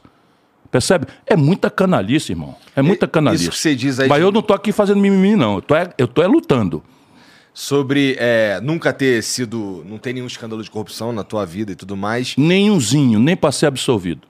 É, foi por isso que tu disse que se o Moro fosse na tua casa lá, tu ia recebê-lo na bala? É, isso foi uma expressão infeliz, mas eu nunca usei arma na vida. Só para dizer, então, eu não tenho arma, portanto, é uma, seria uma mentira. Uhum. Eu, eu, jamais receberia ninguém a bala porque eu não tenho, não tenho revólver. Não tenho revólver. Não, eu também não acho que, que tenha sido. Foi uma expressão que é o seguinte, eu fiquei muito indignado, veja como é injusta a vida. O Lula te defendeu nessa, inclusive. É, mas é porque eu fiz isso defendendo ele.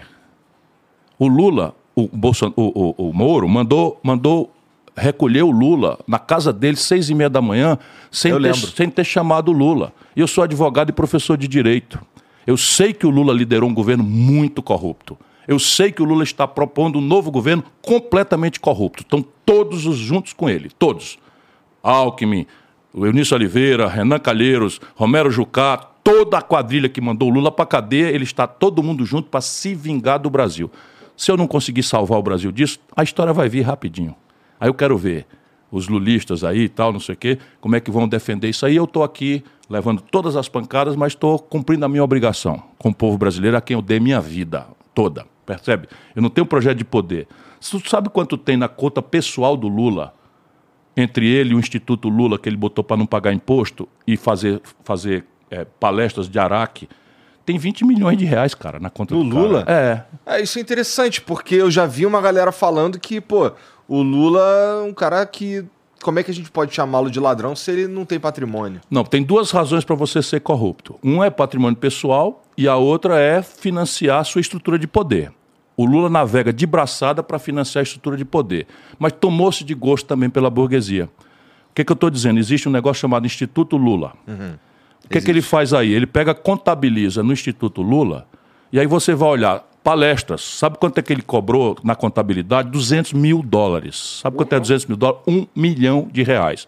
Agora, o curioso é que nunca tinha feito uma palestra nem antes e nunca fez nenhuma depois. É tudo na constância do tráfico de influência dele, na proteção de todas por empreiteiras da Lava Jato. Todas. E todos os delatores da Lava Jato disseram que fizeram isso por propina. Porra, dói pra cacete. Mas vai na internet e vê Instituto Lula. O Lula é 99% dono disso e 1% chama-se Paulo Okamoto, que é o testa de ferro dele lá. Cacete, isso é verdade. Percebe? Então... E se for mentira, eu renuncio à minha candidatura hoje. Bora, petista, vamos entrar aí. Gisele, para de me dar a parte, por favor. Ela está o tempo todo me dando, fazendo a parte aqui. Da primeira vez que você veio, eu lembro dela tentando te acalmar. É, eu tô calmíssimo. Eu tô vendo. É, cara, já da tua parte, é, já que a gente estava falando de, de, dos patrimônios dos caras, tu é, declara um patrimônio de 3 milhões e tal, e já falou várias vezes. Que eu não tenho, tá? É? É, só porque eu vou explicar para as pessoas. A declaração de renda, você coloca, por exemplo, um apartamento que na verdade é um apartamento financiado com a Caixa Econômica. Então ele está lá como meu pelo valor de um milhão de reais. Uhum. E eu estou devendo 800 mil. Percebe? Então, uhum. na prática, eu não tenho esse dinheiro. Ah, tá. Tá que nem eu, então. É, não, eu tenho um patrimônio de um milhão e trezentos mil reais, mas eu, inclusive, tenho heranças. Eu recebi herança dos meus pais e tal. E eu trabalho, ralo, e tudo é declaradinho, não tem nenhuma fonte assim. Opa, um belo dia o cara, sabe, apareceu com um milhão de reais numa conta. Não tem isso aí. Cara, então você me desculpa é, perguntar, porque Mas eu. Não... fica à vontade. É, porque eu... é o que todo candidato tinha que fazer, ser perguntado. Eu realmente não sei é, o que que, o que, que, o que, que o Ciro Gomes faz para botar comida na mesa? Bom, eu depende da época. Agora, por exemplo, eu estou sendo sustentado pelo partido que está pagando a conta da casa. Uhum. Eu estou, que é um flat aqui em São Paulo, não é nada de luxo, como a mansão que o Lula tem, paga pelo partido. Eu tenho um flat, quer dizer, eu estou aqui num quarto de sala que o partido paga, e eu presto uma consultoria para uma universidade, né, que é lá do Ceará, quer dizer, tem base no Ceará, mas está no Brasil inteiro, e isso é a, é a substância do meu, do, da minha remuneração, o partido e essa uhum. consultoria. Porém, quando eu estou fora da campanha, eu sou advogado, eu tenho um escritório de advocacia e eu faço palestras pelas quais eu cobro. E eu, eu ganho bastante bem com essas palestras. Entendi. Mas a palestra é o seguinte: é 30 mil reais. Não é um milhão? Não, um milhão é a do Lula. E era antes, não tinha, e depois também não tem. É só durante, até a hora que descobriram a, a tramóia das empreiteiras com ele. É. Sim. Mas assim, Pô, toda, toda essa história de. Você tava falando aí de. Você mora num, num flat aqui, que, que é o, o, o quarto partido, sala, o partido que, uhum. que, que, que, banca e tal. Pô, eu tava vendo, e assim, mais uma vez, não é puxando o saco de ninguém, mas é que me chamou a atenção. Pare, é, é, o Lula nessa, nessa. Eu queria saber quanto que. Assim, se, se esse número for público, eu acho que é. é que, que tu já, que tu já, que já gastou de, de verba pra, na tua campanha, que eu vi que o Lula. O Lula. O Lula Tô pedindo gastou... ao Vicente aqui para acessar, porque de fato eu não, eu não tomo Não, conta tá, disso. é. É. que eu, eu vi que eu tava ouvindo na rádio que o Lula já gastou na casa do. E eu posso estar enganado, hein? Pesquisa aí. 86 milhões. 86 milhões. É, é isso. De... Eu vou já já te dar o número, porque eu não presto atenção Mas nisso. tá longe disso? Mas muito, não é pouco não. Agora o problema não é só esse. A minha campanha não recebe dinheiro de banco, óbvio. Pergunta os acionistas do. Vai na prestação de conta do Lula e do PT e pega os acionistas dos bancos, do Itaú, por exemplo, especialmente, todos na pessoa física estão depositando milhões de reais para o Lula. E isso é absolutamente legal. É legal. Na pessoa física é legal.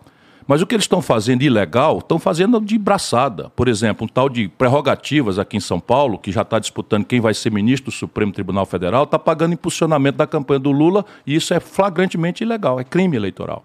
Sobre isso. Mas como é corrupção do bem, não tem problema. Tá, é. Sobre isso. É, cara, como é, que, como é que tu se sente com é, esse lance de, das estratégias de usar redes sociais e tal? Cê, cê... Porque assim, tem esses caras, assim, o Bolsonaro, na minha opinião, ele é. Ele. A minha campanha está custando 30 milhões. Tá. 30 milhões de é, não, reais. tá bem longe. 100% fundo eleitoral, tá? Tá bem longe, né? É. Assim, não, a- essas 86 do Lula é de fundo eleitoral. Ou é o limite? É o limite, é o teto. É o teto. É o teto, eu sei que é. o, o, assim, É um te- terço da do Lula. Sim. Eu te pergunto, o que, que você. Que que você E que na você minha tem- não tem um centavo de banco. Ah, os bancos jamais financiariam, né? Não é estranho isso? Deviam democraticamente financiar todos, não é não? Tá de sacanagem. tá de né? sacanagem. É, estratégia, cara, de redes sociais e tal. É, como é que, o que que vocês, como é que vocês enxergam o, o, o- o- vocês, eu quero dizer assim, a galera que tá Sim. pela tua campanha e tudo mais, porque assim, é, rede social, assim, eu vejo que, que majoritariamente, assim, apesar de que a tua também é bastante engajada, mas é, se você for, for pro Twitter lá, é, tem uma galeraça, assim, que, que, que, tá- segue a estratégia do Lula, uma galera segue a estratégia do Bolsonaro. O Bolsonaro tem estratégias em outras redes sociais também. É, qu- quanto tempo da tua vida tu gasta prestando atenção nisso, cara? Olha, eu pessoalmente me protejo um pouco. Eu olho o Instagram todo dia, dou uma olhada no Facebook também todo dia, que é- são as mídias de- do cabo mais velho, né? Estou ficando impressionado com essas coisas novas, TikTok e, e, e- e- e como é o nome dessa outra que entraram? O Quai, entraram quantas? 27 mil pessoas numa noite. 27 mil pessoas. Bom, a pessoa que me ajuda com rede, uma delas está aqui. Aquele cara ali. Então, veja, para mim isso é uma coisa libertadora. Libertadora porque, irmão, eu sou candidato no Brasil pela quarta vez. Não, não, não perdi o amor pelo povo brasileiro nenhuma das vezes. Em 18 eu estava dizendo, pelo amor de Deus, sabe, esse Bolsonaro é, é, é um 7-1, não sabe? É um- a saída para desastre do PT não é isso. E as pessoas não, não quiseram ouvir, não é culpa delas. O, o sistema empacotou o Bolsonaro como o cara que ia moralizar o Brasil contra o PT. Porra, eu fico assim, puta merda. O cara teve uma oportunidade de ouro na mão e jogou fora, sabe? Aderiu ao sistema, se corrompeu. Ou já vinha, já vinha de, de, de queixo de vidro de trás e tal. Pois bem, mas se eu não fosse, vamos dizer, entrevistado por uma emissora de televisão, eu não existia. Cara, em 98, a primeira vez que eu fui candidato, era uma coisa de faltar o ar. De faltar o ar. Para um democrata, para uma pessoa que tem opiniões, estudo, tem mil estudos, mil propostas, eu me dedico às coisas. Cara, eu não conseguia falar para ninguém.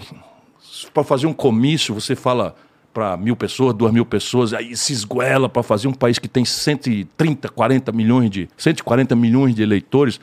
Sabe, é assim- agora não.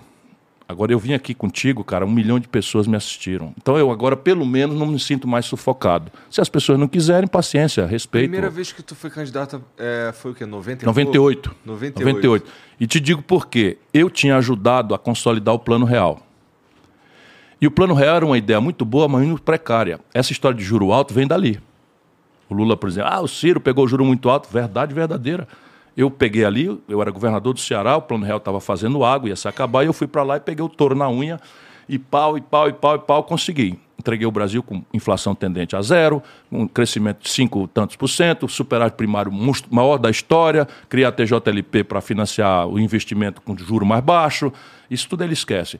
Porque não interessa, ele não sabe. De... Ficou contra. O Lula e o Bolsonaro ficaram contra o Plano Real. O que não for para ele, ficaram contra. Vai, no, vai na internet. O Lula ficou contra o Tancredo Neves, contra o Maluf no colégio eleitoral. Eu ajudando o Tancredo Neves, o Lula denunciando o colégio eleitoral, puniu dois deputados do PT, Ayrton Soares e Beth Mendes, porque foram lá no colégio eleitoral precipitar o fim da ditadura. Isso é o Lula. Quanto pior, melhor a vida inteira. O único cara que perdia para o Collor era, o, era o Lula. Eu ganhava do Bolsonaro em 18, o Lula mentiu que era candidato e botou o Haddad, que tinha acabado de perder desmoralizadamente, como vai, vai acontecer de novo, a eleição em São Paulo, sendo candidato no cargo à reeleição. Então isso é o São Lula. Só pensa em si, é um, um ego. Desde 89, cara, o cara é candidato. Nunca deixou nascer uma outra liderança perto dele, cuida de destruir todo mundo. E, enfim, e eu não me rendo, não me vendo, não beijo a, a, o pé de barro do Lula, mas nem a pau juvenal. Tá. Cara, é, é sobre isso, é, você falou mais cedo aí do, do Caetano Veloso é, declarando um voto útil. E a gente falou rapidamente sobre isso.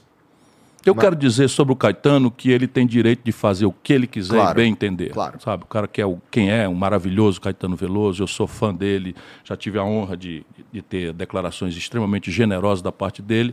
Acho que é um, um equívoco trágico que logo mais a história vai revelar, mas eu. Uh, esse voto útil, ele basicamente ele, é aquilo que a gente estava é, falando fascismo antes. do bem. É, é, o lance de você. Ah, tá, ó, esse cara aqui vale tudo contra esse cara aqui, vamos tirar. Isso. Ninguém quer saber de, de, plano, ninguém quer saber de, de ideia, ninguém quer saber de nada. Cara, é, esse, essa ideia, ela atinge você diretamente, né? Cara,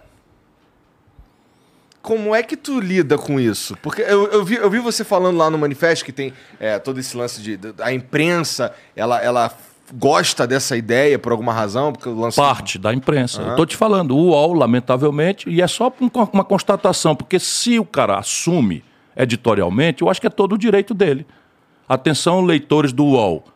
Eu sou é, pertenço ao, ao, grupo PagSeguro, do, do fulano de tal uhum. Frias, que é um bilionário e tal, e nós achamos que o bom para o Brasil é o, seu, é o Lula. E pronto, está tudo certíssimo de fazer. Percebe?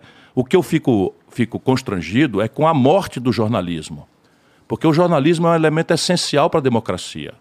Percebe? E se o jornalismo não, não, não, não, não assume o equilíbrio, sabe, das coisas e começa a fraudar e mentir sabe, e fazer campanha sistemática por um lado, sem assumir editorialmente, degradando, difamando, sabe? Então é o seguinte, eu lanço o um manifesto, não saiu uma linha. Eu disse isso que eu te falei aqui, que o Brasil tinha uma dívida de 600 bilhões, quando o Lula tomou posse, pagou 7 trilhões de coisa e a dívida hoje é de 7 trilhões, ou seja, para cada trilhão que a gente paga, ficamos devendo um trilhão a mais. E assim, na Folha sai que eu disse que ia brigar e tal, e depois sai 50 artigos esculhambando, tá desesperado, falou mal da imprensa porque não corre na pesquisa. Sabe, eu conheço isso tudo muito bem, percebe? Só machuca para um democrata. Por exemplo, ontem eu fui solidário com o UOL, porque, anteontem, fui solidário com o UOL porque um juiz arbitrário censurou as reportagens do UOL. E eu, para defender a liberdade de imprensa e do jornalismo, defendi a liberdade do UOL de fazer. Então eu cumpro a minha parte. Mas eu estou envergonhado com o que certos setores da elite brasileira têm feito, sabe? Censurar a discussão, omitir metodologicamente o diagnóstico do problema, sabe? Desqualificar a opinião, porque para que serve o dois turnos, Igor? O dois turnos serve o seguinte: como é um país que tem 27 culturas políticas, cada estado é uma, 32 partidos representados no Congresso Nacional, o, o primeiro turno é para que cada grupo de, de valores se apresente. Se ele for majoritário, ele vai para o segundo turno. Mas o outro se apresenta do tamanho que era. Então você pode ter um terceiro lugar poderoso. E qual é o papel desse terceiro lugar? Cobrar o vitorioso, vigiar as promessas que o vitorioso fez. Falei de novo aqui: se um terço do povo brasileiro considera que decência, honestidade é um valor central, eu não posso fazer com que a quem representa a decência chegue lá com 1%. Porque o que ganhar no primeiro turno vai dizer, eu sou ladrão e todo mundo votou em mim. Mas qual que é, qual que é a grande. Por que, que a gente tem tanto. Ou eles tentam sinalizar que seria um grande problema a gente ir para um segundo nenhum turno? problema. Eu não nenhum problema nisso, pessoalmente. Mas, rapaz, é cretino isso. e, e que, que, o povo seja iludido como vítima disso, eu até entendo com a minha alma, com a minha humildade. Eu não estou aqui quarta vez candidato. Sabe, sabe o que é um candidato, meu irmão? Quatro anos trabalhando, na sol, na chuva, levando pancadas, sabe? Eu tenho um filho de seis anos que me ligou outro dia pelo FaceTime, meu coração virou um, sabe, um, um, um carocinho de, de, de, de, um carocinho de fruta, porque, pai, faz 40 dias que eu não te vejo. Não estou me queixando.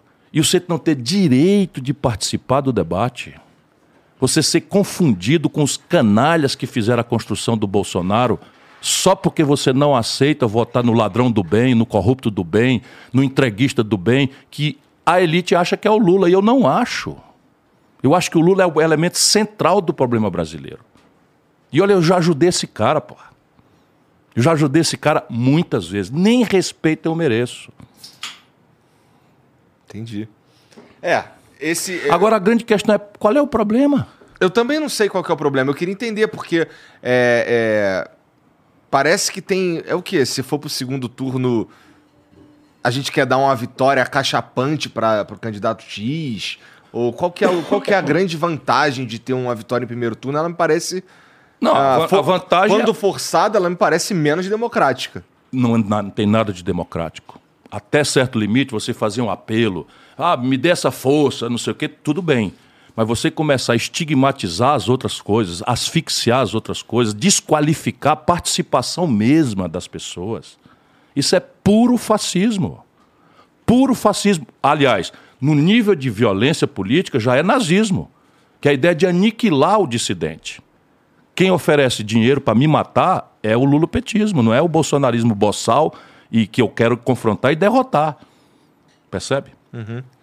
Cara, é, tem um, um, amigo meu que a gente estava conversando outro dia.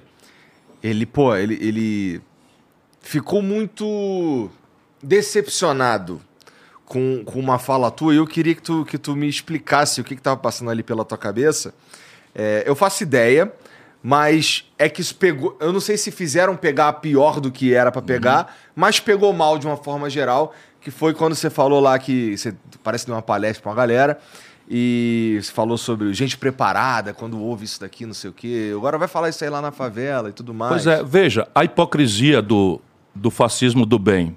Então é o seguinte, nós conversamos aqui sobre taxa de juros, sobre política monetária, sobre política fiscal. Tu acha que o nosso povo tem direito, teve direito ou está tendo direito de entender natural e simplesmente esse, esse tipo de assunto? Eu acho que provavelmente não, cara. Só se a gente repetidamente explicar. E eu dei um exemplo na mesma ocasião. Eu tinha visitado na véspera um hospital aqui em Barretos e o cientista extraordinário me falou sobre a citologia oncológica. E eu, como faço em todas as ocasiões, doutor, me explica o que é isso aí que eu não sei, não tenho a menor ideia do que é citologia oncológica.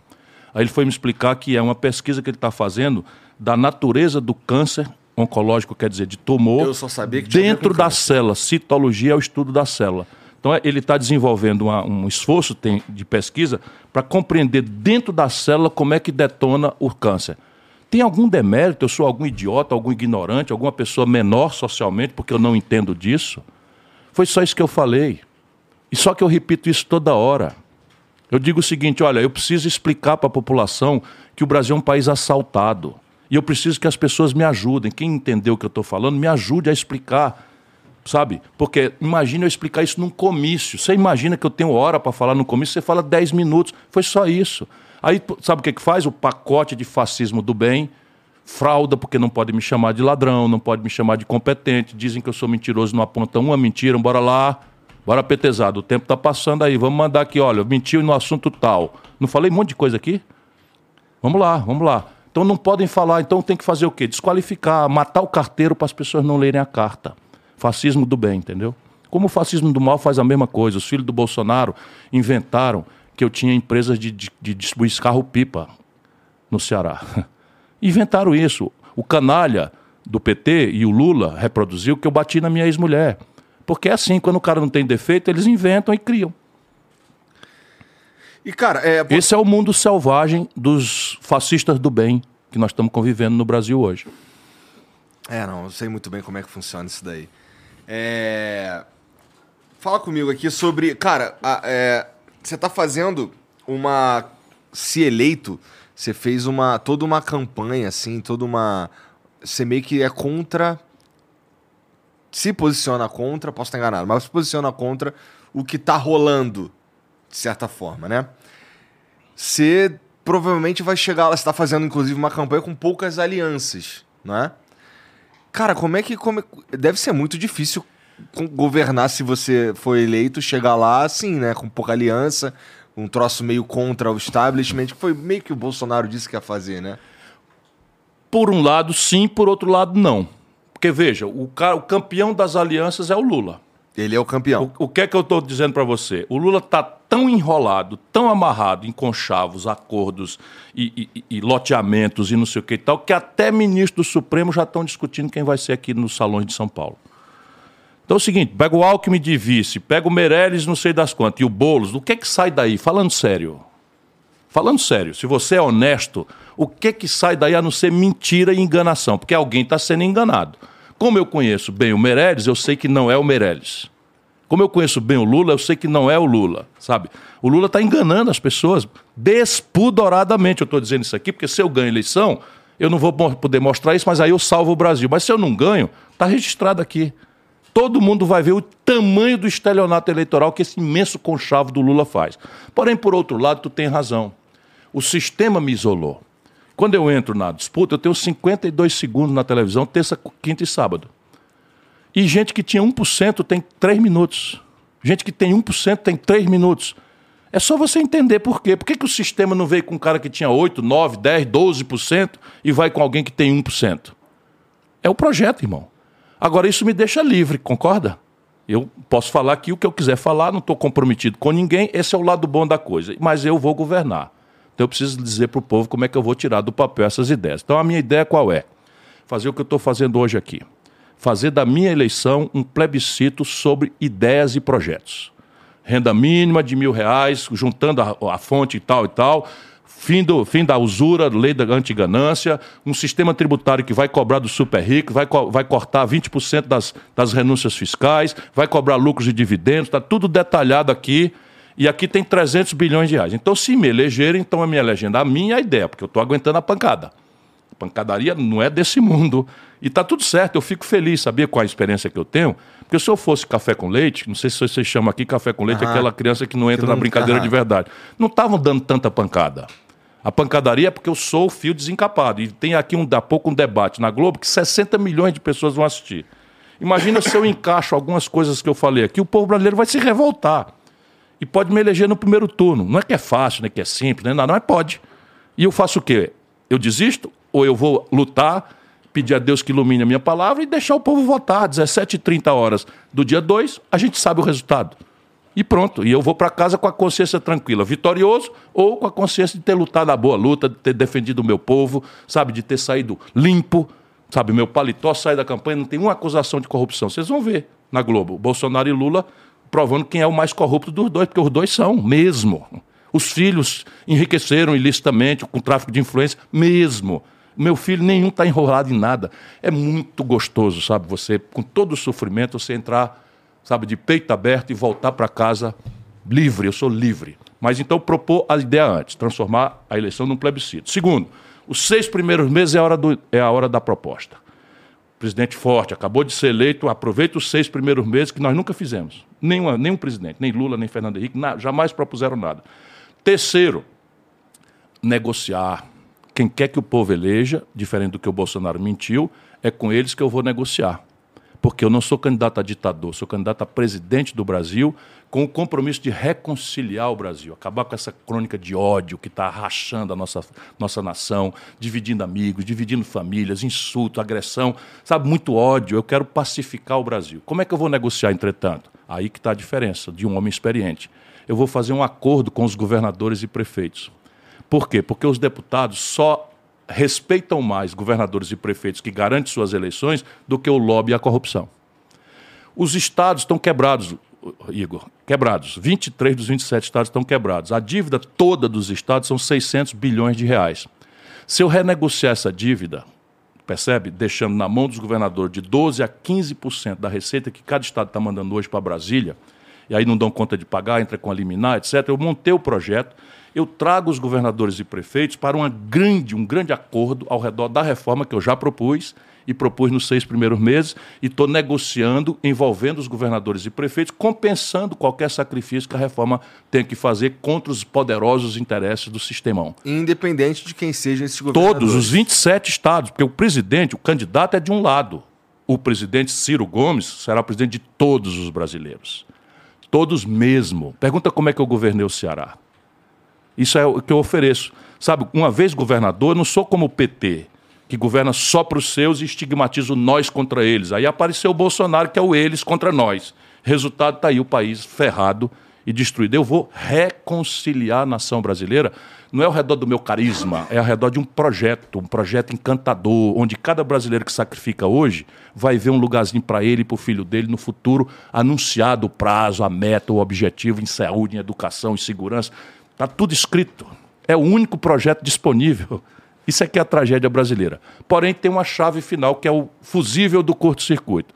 Toda essa negociação, propus antes, propus nos seis primeiros meses, exatinho o que propus antes da eleição, negociei generosamente com governadores e prefeitos, troquei com eles uma grana preta para os estados saírem do sufoco em que estão, os municípios, etc. Ainda assim persistiu o impasse.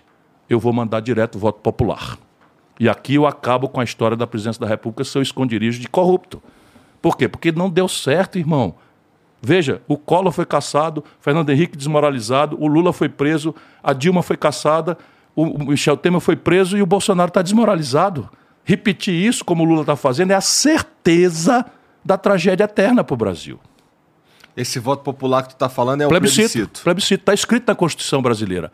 Agora, a tal elite, o sistemão, tem horror a essa ideia. Sabe por quê? Porque se eu pergunto para a elite se ela é contra ou a favor do imposto sobre grandes fortunas, ela diz que é contra. Se eu pergunto para o povo, o povo diz 85% que é a favor. Lula e Bolsonaro são contra porque se venderam para a elite. O único a favor sou eu. É, o plebiscito ele precisa de fato ter uma. A ideia do plebiscito, na verdade, o que for ser votado no plebiscito precisa ser de fato uma coisa bem simples assim. Sim, claro. Você pega o sistema entender. tributário, não, mas faz uma campanha. É uma campanha eleitoral, só que em vez de ser Chico, Maria, Mané, uma musiquinha, é uma campanha a favor do projeto de reforma tributária e uma campanha contra, com tempo eleitoral na televisão, sabe, com debate, com, com pessoas representando um lado e outro, não sei o quê. Isso é o que as democracias modernas do mundo inteiro fazem. Aqui não fazem por quê? Porque a elite prefere o suborno. Sabe, prefere a conversinha de gabinete para passar o toco e manter esse sistema que está aí. É, o, o, a gente já conversou aqui antes sobre a ideia do plebiscito. Eu sou, eu sou a favor. Eu acho que, que o povo. Tem uma galera que subestima a inteligência do povo. Eu acho que a gente é capaz de, de votar em vários lugares. Eles não subestimam, não. Eles têm pavor do povo energizado. Eles precisam do povo brasileiro descrente, desanimado, humilhado, enfraquecido, porque o país está virando um grande acampamento. E eles podem nadar de braçada, sugando o sangue de quem produz e trabalha. Essa é a tragédia brasileira. E conseguir o crime perfeito comprar os dois lados do sistema. É. E assim, é, pelo que você está me falando aí, cara, é, se a gente tiver qualquer um dos dois aí eleitos, então a gente pode esperar aí mais um período que a gente vai ter exatamente a mesma, a mesma, o mesmo resultado que a gente teve até agora. Isso é um do Einstein a, a, mente mais iluminada do mundo, do, do, da idade moderna do mundo, a, o Albert Einstein dizia que a definição de insanidade é você repetir as mesmas coisas e esperar resultado diferente. Agora o Lula envelhecido, completamente odiento, porque tudo que ele deseja é se vingar. Ele hoje fez, soltou um discurso dele lá, soltou essa hoje. Que o país vai ter que indenizar o que ele sofreu, não sei o que e tal. Tudo que ele tem hoje é de ódio muito no coração e é um mentiroso sabe, está fazendo então a, apologia do grande acordo. Só que o grande acordo é o Alckmin, vice. Ô irmão da periferia de São Paulo, o que é que tem a ver o discurso do Boulos com o discurso do Alckmin? Percebe? Do que, que pode sair daí se não enganação? É isso que está aprazado para o Brasil. Eu estou lutando feito um condenado para ver se o povo acorda. É, né? eu acho muito estranho também, mas por outro lado me parece um movimento político muito inteligente. É inteligentíssimo para fazer, para ganhar a eleição sem se comprometer com nada e usa o espantalho do Bolsonaro. Então, tu, Brasil, vale tudo porque eu sou contra o Bolsonaro. Olha, eu sou contra o Bolsonaro também. Gol de quem? Gol de quem gostei, É vou gol de usar. quem? É isso. Cara, e assim, como é que tu, como é que tu enxerga é, uma galera assim do PDT pedindo voto útil no Lula também? Diz um nome. Só pra tu ver o nível da mentira do é, bom, Lula. eu não sei o nome. Ótimo, porque ninguém sabe. Mentira, eles pegaram um camarada, que eu não Pô, vou nem dizer. interessante isso, cara. Anota o nome aí, Gabriel Cassiano. Ah, eu sei quem é. Ela não quer que eu fale o nome, uma parte dela. Mas é preciso dar, porque eu quero hon- honestidade com quem tá me ouvindo. Eu sei quem é esse cara. Esse cara foi expulso. Esse cara, esse cara foi expulso. Ele não é ninguém, por isso que eu não devia nem mencionar o nome, mas foi expulso do PDT. Há anos. Aí assina agora um manifesto como PDT contra Ciro. Aí bota uma assinatura, um estelionatário. Bota a assinatura de um deputado de Pernambuco que imediatamente veio a público dizer: Eu não assinei esse papel aí. Então é desse jeito que o PT está atuando. É o fascismo do bem. Caralho. Como é contra o Bolsonaro, pode Não, eu, mentir, sa- eu sabia que. enganar, tentar subornar o partido dos outros, como fez com a Simone Tebet. Sabe? É, com a Simone Eunice Oliveira. Eunice Oliveira, Renan Calheiro, tá tudo com, tá tudo com Lula. Tudo na base do toco, do suborno, sabe? E a Simone Tebet aguentando, e eu não sou ela. Eu dou logo o nome das coisas e tal. É. E. Tá, então vamos falar aqui do, do- assim, Ciro eleito. Cara, como é que tu, como é que tu enxerga? Porque assim, hoje a gente vive um cenário que tá em quase uma guerra entre os três poderes, né, aqui no Brasil.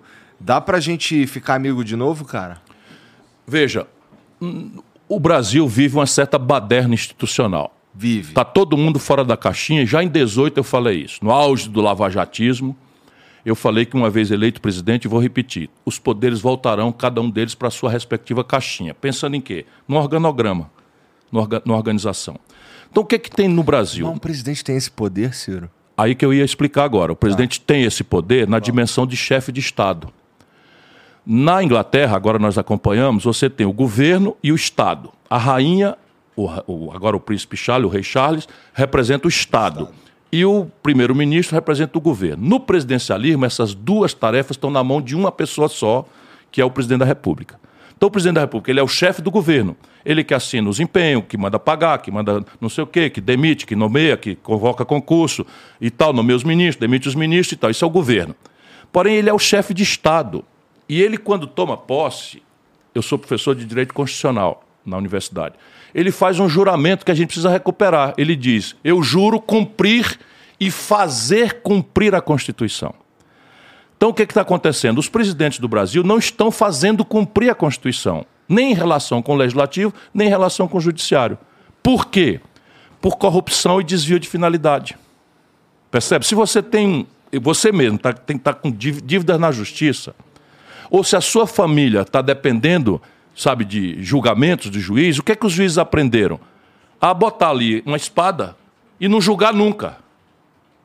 Para quê? Para usurpar a autoridade da presidência da República e ficar ali com a faca no pescoço. Depois você tem o seguinte: no sistema de freios e contrapesos, o ministro do Supremo é designado pelo presidente, porém passa por uma sabatina no Senado. Você tem um terço do Senado, meu irmão, pendurado em ações penais no, no- no Supremo. Percebe? Aí, qual eu é, já vi um- vi qual é a dessa. moral? Então, eu- o grande Pareceu problema do grande Brasil Palhaçada. como a gente imagina que não, porque agora tem a, a corrupção do bem, mas a corrupção é um câncer extenso que se revela quando ah, o pastor do, do Bolsonaro, o ministro da Educação, estava pedindo propina em barra de ouro. A gente fica tudo enojado, todo mundo se diverte ou se distrai. Se diverte, não, se distrai com essa crônica policial e tal. Eu peguei o Bolsonaro do meu lado e fui mandando. Tu vendeu a carteira de, de, de crédito do Banco do Brasil de 3 bilhões por BTG, por 300 milhões. Tu vendeu os gasodutos. Não sai uma linha, irmão. Por quê? Porque a corrupção feita junto com o mercado não sai.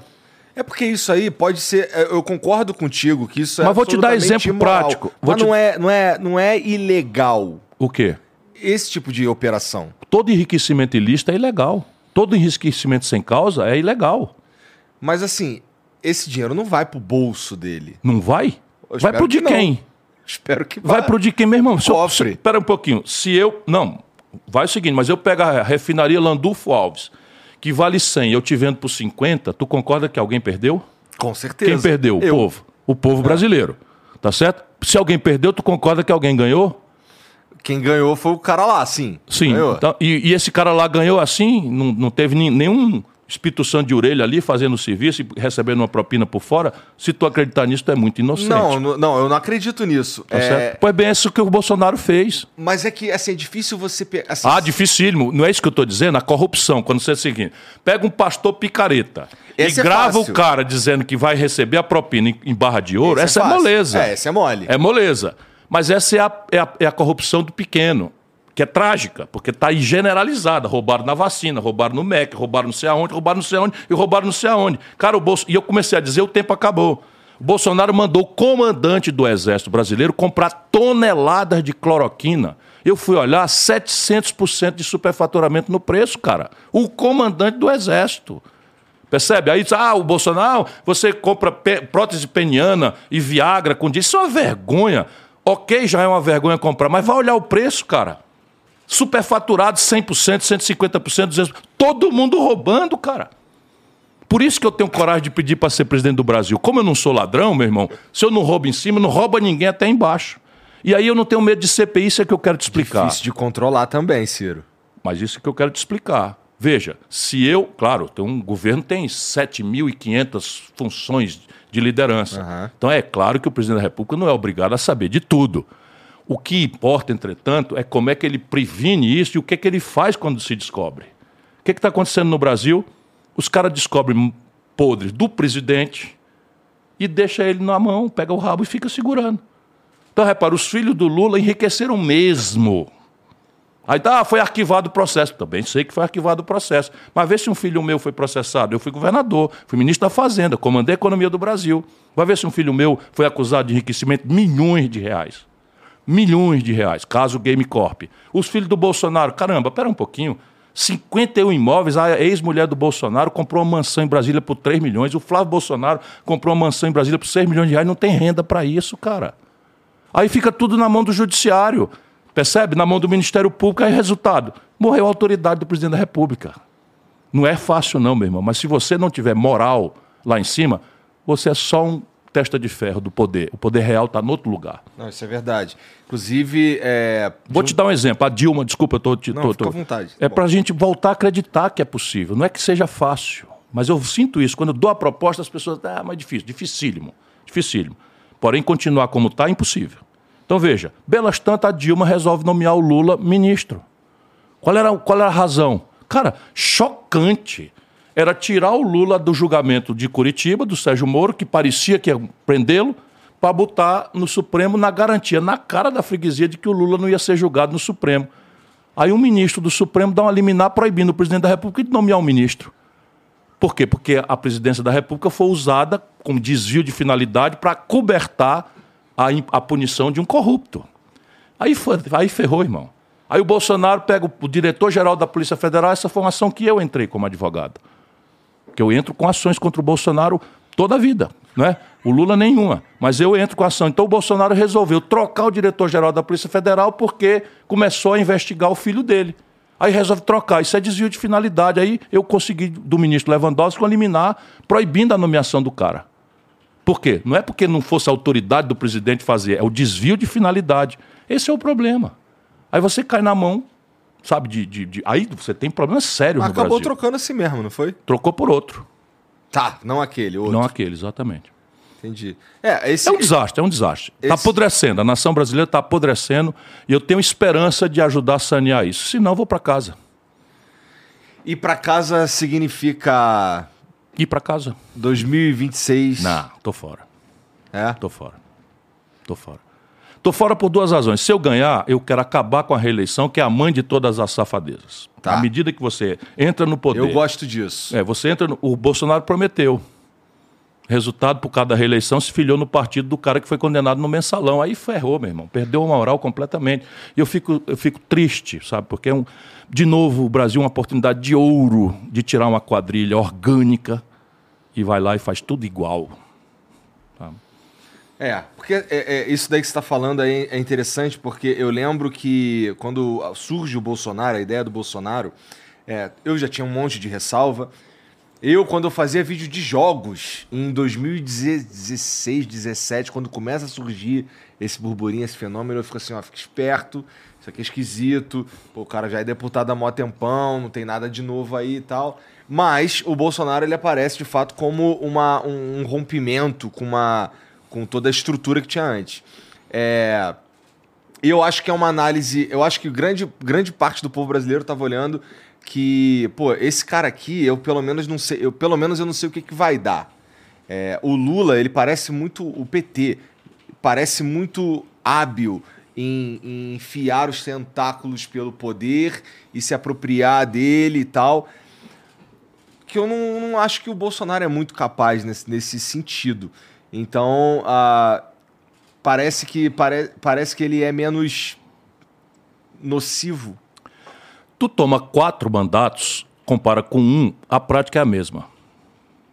Isso aí. Se o Bolsonaro ficasse quatro mandatos, daria rigorosamente na mesma coisa, por uma circunstância. O que, que ele foi fazer no partido do Valdemar Costa Neto? Sabe, ele foi para lá para se render ao sistema. Por que, que os filhos, os filhos estão todos ricos, sem ter atividade privada nenhuma? Percebe? Tudo na política. Eu conheci o Bolsonaro muitos anos atrás, muitos anos atrás. E veja como o sistema é cruel no Brasil.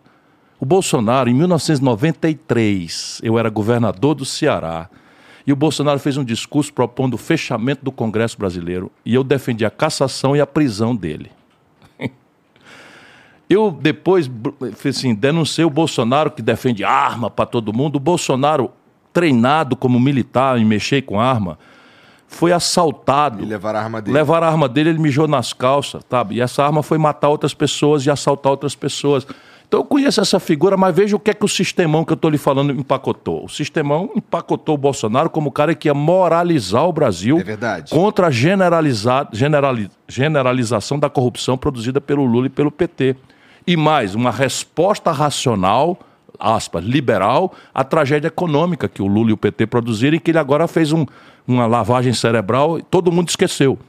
Todo mundo esqueceu que o desemprego sai de 5,5% para 12% com o PT ele pega só a faixa dele no segundo mandato em que o desemprego cai para 4,5%, 4,5%. Ele expande o crédito de 12% para 55% do PIB. Isso é o pavor que eles têm, porque eu estudo, eu estava lá, eu ajudei, inclusive. De 12% para 52% do PIB, e o povo sai do crediário farto para o SPC. Por quê? Porque na mesma data, as letrinhas pequenininhas era o maior juro do planeta Terra. Então todo mundo se lembra do dia que teve acesso ao crediário e esquece que o crediário foi que ferrou as pessoas. O Lula, o Lula é campeão disso. Cara, o Lula tirou 43 bilhões de reais dos cofres públicos e criou um empréstimo para a garotada pobre estudar em universidades particulares com fiéis. 43 bilhões foram parar tudo no bolso dos maiores conglomerados de educação do mundo. Nome, Croton.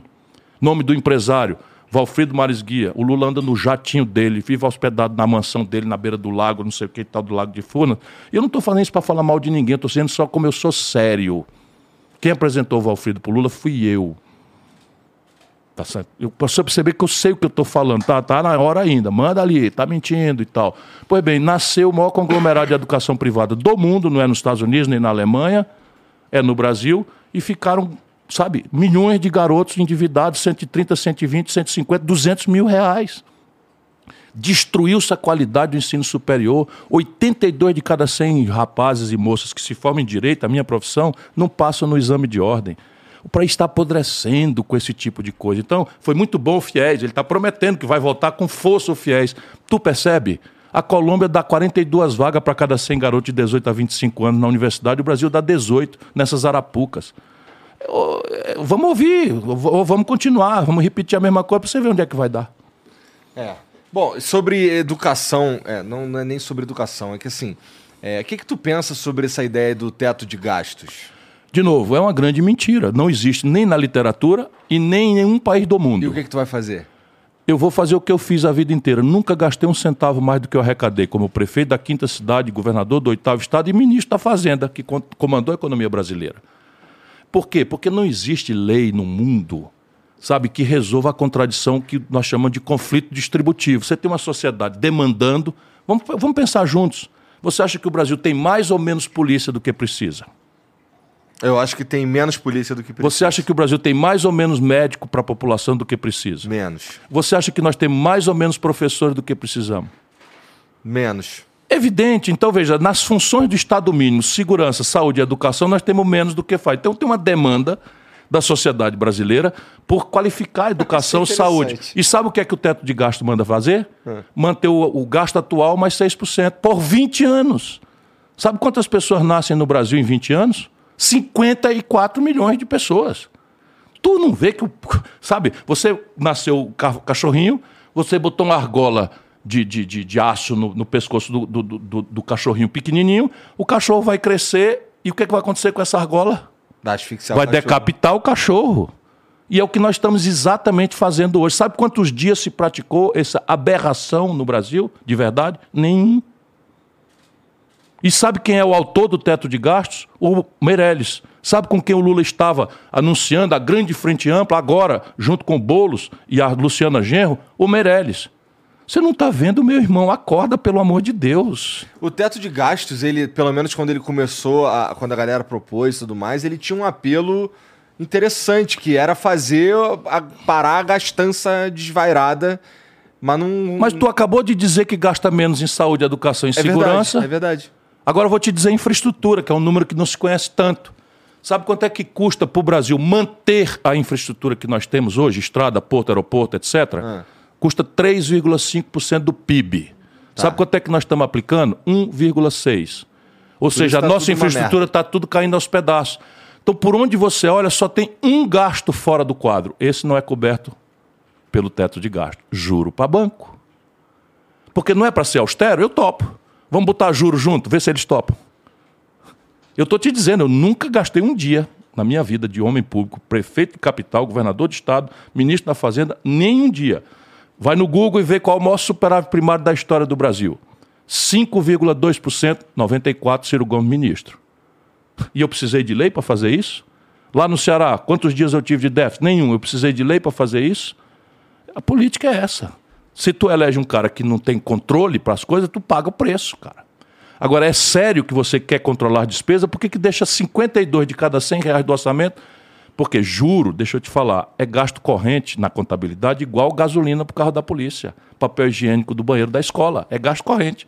Por que, que gasto com gasolina da polícia e papel higiênico da escola está no teto e juro não está? Pergunta simples. Não é para economizar, equilibrar, fazer as coisas. Nos Estados Unidos, com força de lei, porque aqui é Constituição, eles têm ano a ano um teto de gasto. Para tudo. Só existe lá, não tem mais encanto nenhum. Então, para tudo. Então, chegou um belo dia, Opa, passou da conta, do planejado. Para tudo. Não paga a dívida, não paga carro da polícia, não paga. Aí passa dois, três dias o cacete comendo. E aí o que é que faz? Conserta a conta. Aumenta imposto, diminui despesa, faz um pouco dos dois.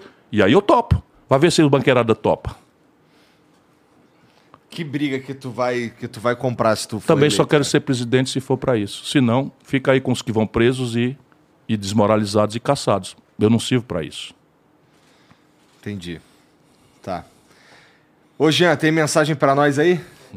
Algum é. petista disse que eu menti qualquer coisa? Ainda não chegou nada. É bom perguntar. Mas pô, eu queria que chegasse mas, alguma aí. Mas pô. não tem, meu irmão. Eu sou cuidadoso, eu sou um cara sério. Bocudo, tá bom, eu sou. Mas eu sou sério.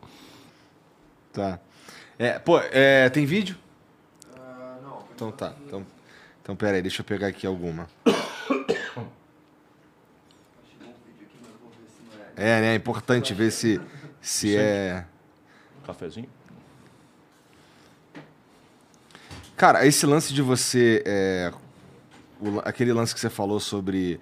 Putz, é, é difícil você, o presidente saber sobre todas as. Todas, todas, tudo que está rolando, questão de corrupção e tudo mais. É difícil mesmo, cara. Até porque. É, se eu não me engano, assim, o que eu posso estar falando uma merda que, que sei lá, veio aqui na cabeça. É, teve um cara que trabalhava com um tio, um marqueteiro, se eu não me engano, que, que, que teve que devolver uma grana absurda também, não teve? Ou tô não, é o meu atual. É? Não teve que. É bom, o meu, o meu atual marqueteiro, ah. que é o João Santana, trabalhou para o PT. Tá. A campanha do Lula, da Dilma, etc, etc. Ah, isso é atual, tá. Isso, é o meu atual. Então, a, a moralidade do bem e a moralidade do mal. Ah. Então, ele ganha, trabalhou, não foi corrupção, foi absolvido por corrupção porque nunca foi governo. Tá. Ele, ele trabalhou para o PT. Então isso é um assunto fora de governo, tá? Tá. Então trabalhou para o PT e o PT pagou ele no Caixa 2. Errado? Erradíssimo. Ele pagou? Pagou. Pagou caro? Pagou. E está de volta à cidadania. O PT, o PT pagou o a ele no Caixa 2. E ele recebeu. Portanto, pagou caro por isso. Foi preso, devolveu o dinheiro, pagou um monte de coisa e tal, e agora está limpo. Foi, foi, punido severamente e está de volta.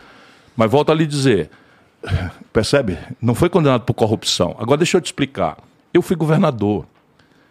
Eu estou falando isso não é para me gabar, é para dizendo para a experiência. Como é que eu faço? Eu brincando com meus coisas assim, nesse governo não rouba ninguém. Como eu não vou roubar, não rouba ninguém. E aí, no sério, qualquer suspeita geral, porque eu, as pessoas falam, a maledicência, ah, o governo é corrupto, tal, esquece e segue trabalhando. Porém, qualquer acusação específica, vendeu a carteira de crédito do Banco do Brasil de 3 bilhões e 700 por 320 milhões sem licitação para o BTG. Isso é uma acusação concreta, objetiva, nome, valores, etc. O que, é que faz que o meu governo? processar por causa disso. É evidente, cadê porque me processam? Eu não minto, cara. Eu não minto. Ninguém processou por ele. Não, eu tenho vários processos por dano moral, porque chamei o, o Eunício Oliveira de corrupto. Não, não, não, não. Ninguém processou o, o, o Bolsonaro. Está no Tribunal de Contas. Eu falo, o Tribunal de Contas está examinando, mas fica lá para o resto da vida para ser examinado. Entendeu? Esse é um país da impunidade. Quando a corrupção é vinculada com o mercado, a impunidade é certa. Certa, como dois e dois são quatro. Essa é a questão. Começa lá atrás com o Fernando Henrique nas privatizações e não sei o que e tal, foi corrupção grossa junto com o mercado, isso não sai nos, nos jornais, não sai, não tem escândalo na Globo, nada, em canto nenhum. Privatização, inclusive, para tu é zero? Não, não, de forma nenhuma. Eu, por exemplo, tenho nada contra a privatização da telefonia. Na época eu apoiei. Essa turma aí de PT era contra. E eu apoiei por quê? Porque é óbvio que o Brasil tinha, meu irmão, você é muito jovem, né? É inacreditável. O Brasil tinha caderno de classificado nos jornais, era venda de telefone. Ah, eu lembro disso. Você tinha que declarar no imposto de renda que você tinha uma linha telefônica. É ridículo, porque o Brasil não tinha capacidade de investimento para a demanda de celular. Portanto, gol de placa, celular de telefone fixo. Então, gol de placa, mineração. Qual é o problema de privatizar? Zero problema. Eu nunca tive essa brincadeira. O problema é petróleo. Porque o petróleo não tem brincadeira. Ou é o cartel da OPEP, ou é o cartel das sete irmãs, ou estatais. As estatais controlam 80% do petróleo do mundo. Por que, que o Brasil, um país que está sobrando petróleo, vai cair no preço internacional se nós gastamos 10 dólares para produzir um barril de petróleo?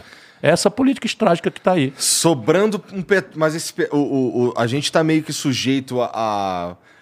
Fazendo advogado diabo. A gente está sujeito à política de preço internacional por porque, pura canalice. Por assalto gente... ao banco da sociedade. Mas é... Ao bolso. Porque a gente produz um petróleo que a gente não consegue usar. Fake news. Eu acreditava nisso também, para tu ver a força da fake news. E aí o pessoal da, da, da Associação dos Engenheiros, a EPET, me disse: olha, isso é mentira.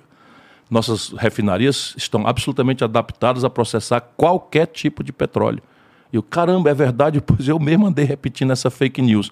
Embora não eliminasse o argumento, porque se eventualmente fosse verdade, você mandava um petróleo de um tipo e importava o outro tipo, e em qualquer circunstância você devia industrializar aqui, refinar aqui. Não é isso que está acontecendo. O Brasil está importando do estrangeiro Já refinado. refinado. E aí, meu irmão, a roubalheira, você não tem ideia do tamanho. De novo, o mercado roubando, aí não sai do escândalo. Sabe qual é a ideia? Sabe o que está acontecendo? Um, um, um litro de diesel sai do Golfo do México, do Golfo do Texas, para o Brasil, o valor em dólar, mais o frete, porque tem o transporte, mais o seguro, porque tem o seguro e tal, 30%. Aí eles pegam esse preço com frete e com seguro e tal, e botam no preço do, do feito no Brasil. Roubalheira pura e simples. Aí isso vira o quê? O maior lucro do planeta Terra. É. 38% foi o lucro da Petrobras no ano passado, no balanço, contra 9% do segundo.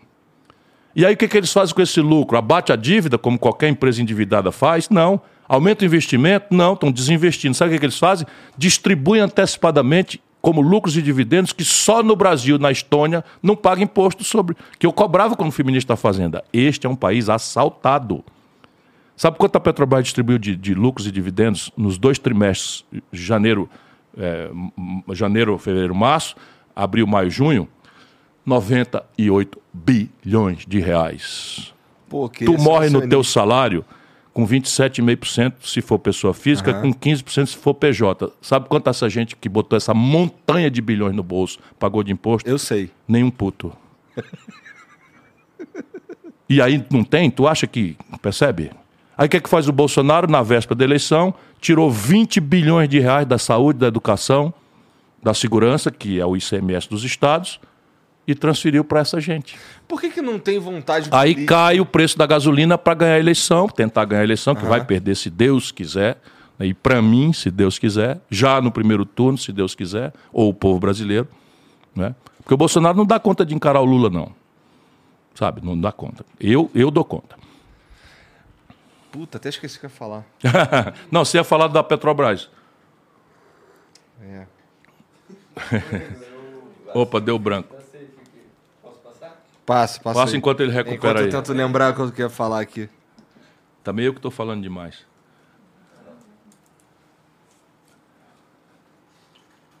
Leonel Brizola foi taxado como direitista por uma única conversa com Figueiredo e agora tentam fazer o mesmo com o senhor. Fizeram com a Marina e fizeram também com integrantes do PT que saíram para formar o PSOL. Fala um pouquinho sobre isso e essa atitude fascismo do- fascista do PT. Estão fazendo isso com Alessandro Molon, candidato a senador aqui no Rio de Janeiro.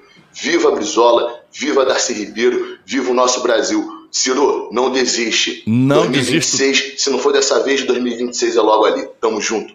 Quem vai gostar dessa camisa é o Carlos Lupo, para quem vai meu forte abraço. Tricolor fanático Não, e tá tal. mal vestido demais. Não, é, é tricolor aí, é Fluminense, é o Flusão. É o Flusão. Deixa, deixa eu te falar de trás para diante. O PT eu conheço desde longa data. Já enfrentei, já ajudei e tal. E tenho sempre uma explicação muito séria que é olhar onde estava o bem do Brasil, era ali que eu ficava. Pois bem, quando o Brizola fez 600 CIEPs no Rio de Janeiro, introduzindo a ideia de ensino em tempo integral, a, a meninada da periferia, com cinco refeições, dentista, esporte e tal, o PT esculhambou. Quando acabou o governo do Brizola, o Brizola lançou talvez um dos maiores intelectuais da vida brasileira contemporânea ou moderna, que era o Darcy Ribeiro, candidato a governador. Sabe o que, que o Lula fez no Rio de Janeiro?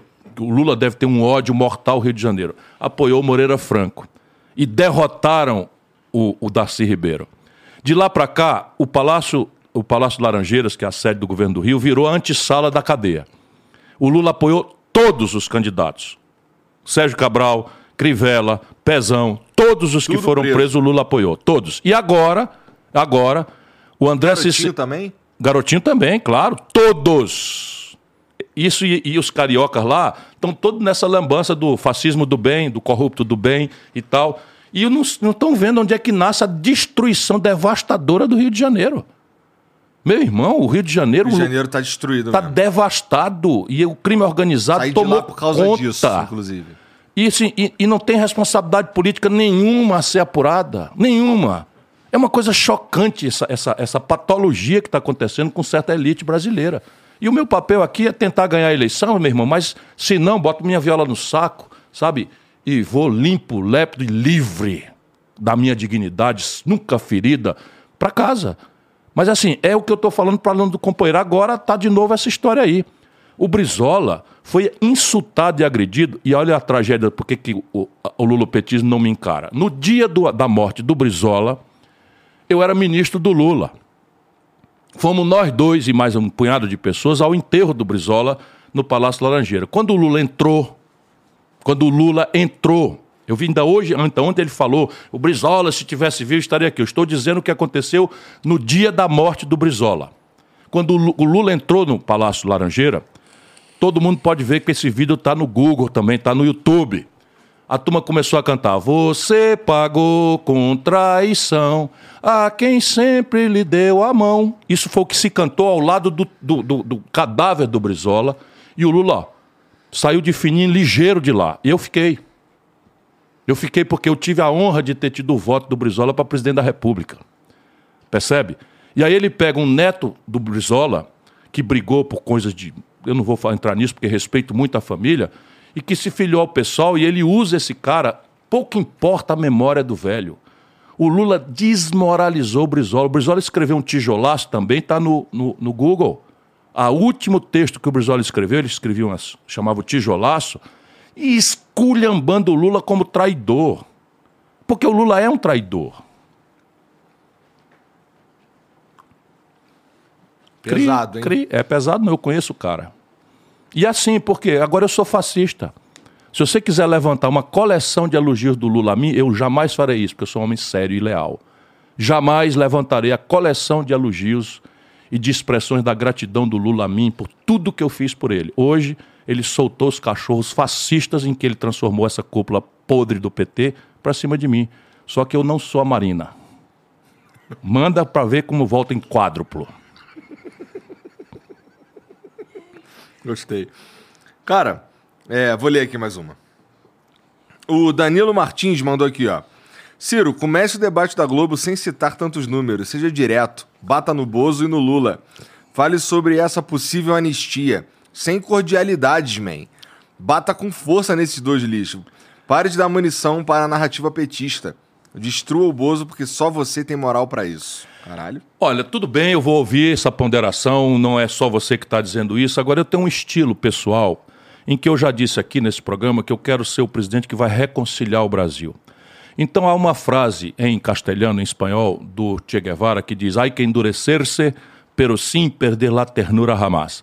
É o meu jeito. Eu cheguei no debate, é, é porque essa, essa, essa tropa de choque do fascismo do bem, do PT, não tem escrúpulo de nenhuma natureza, mas eu sou assim. O que, é que eu faço quando eu cheguei no debate da Bandeirante? Por primeiro, fui lá e dei um abraço no Lula e desejei boa sorte.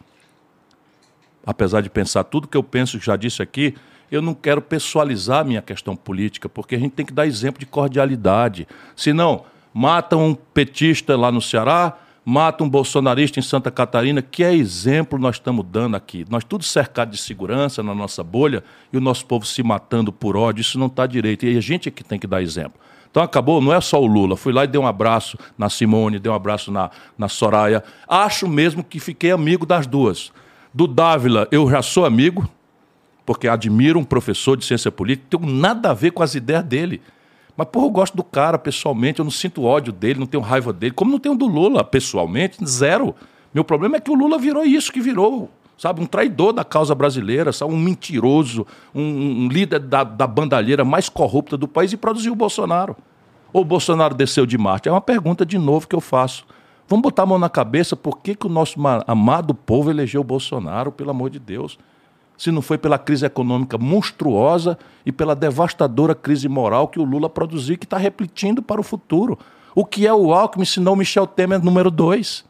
Olha o conchavo do cara, porra. Não aprendeu nada. Tá com Eunice Oliveira, tá com Renan Calheiros, tá com Gedel Vieira Lima. Olhem quem são essas pessoas. Aí, mas abracei. E o Bolsonaro é o que eu cumprimento mais frio. Mas agora deixa eu dizer para as pessoas, eu fui colega deputado do Bolsonaro. A gente passou quatro anos trabalhando junto. Então eu não vou cumprimentar o presidente da República. Aí assim, eu boto a mão na boca ali para fazer. Se tu acha que eu vou fazer um, um cochicho com o Bolsonaro na frente das câmeras, sabe o que foi? Ele perguntou como era o nome do padre. E eu botei a boca para o padre não ver, dizer, padre Pokémon, não, padre, padre Kelmon e tal. Disse para ele e tal, só isso. Então virou assim. Agora, Conchavo, sabe o que é? O Michel Temer levando e trazendo para o Lula se comprometer de anistiar os crimes do Bolsonaro. E como é que tu sabe disso? Está nos jornais. Essa o, o, o, o, Michel Temer falou em público. E a imprensa foi procurar o Lula e ele não desmentiu. Vai é ver bem, se eu... bem o perfil do Temer mesmo, né? É, essa, esse meio de. Com chavão, vamos parar com essa briga. Se na turma da roubalheira e do sistema começa a ter problema, aparece um Ciro Gomes desse aí. Ele disse também: qualquer um menos o Ciro. o Temer disse isso. Me processou também na justiça. É mesmo? Sim, senhor. Rapaz, eu tenho sofrido. Luto a vida inteira para defender o povo brasileiro. Ó, o questionador MZ mandou aqui, ó. Ciro, fora o que a mídia tem feito com você, ontem um menor apoiador do MBL foi espancado pela turma do Bolos e a mídia defendeu o Bolos. Na sua opinião, a mídia está agindo para prejudicar todo mundo que é contra o Lula e seus aliados? E dica: use as frases preconceituosas do Lula em debate.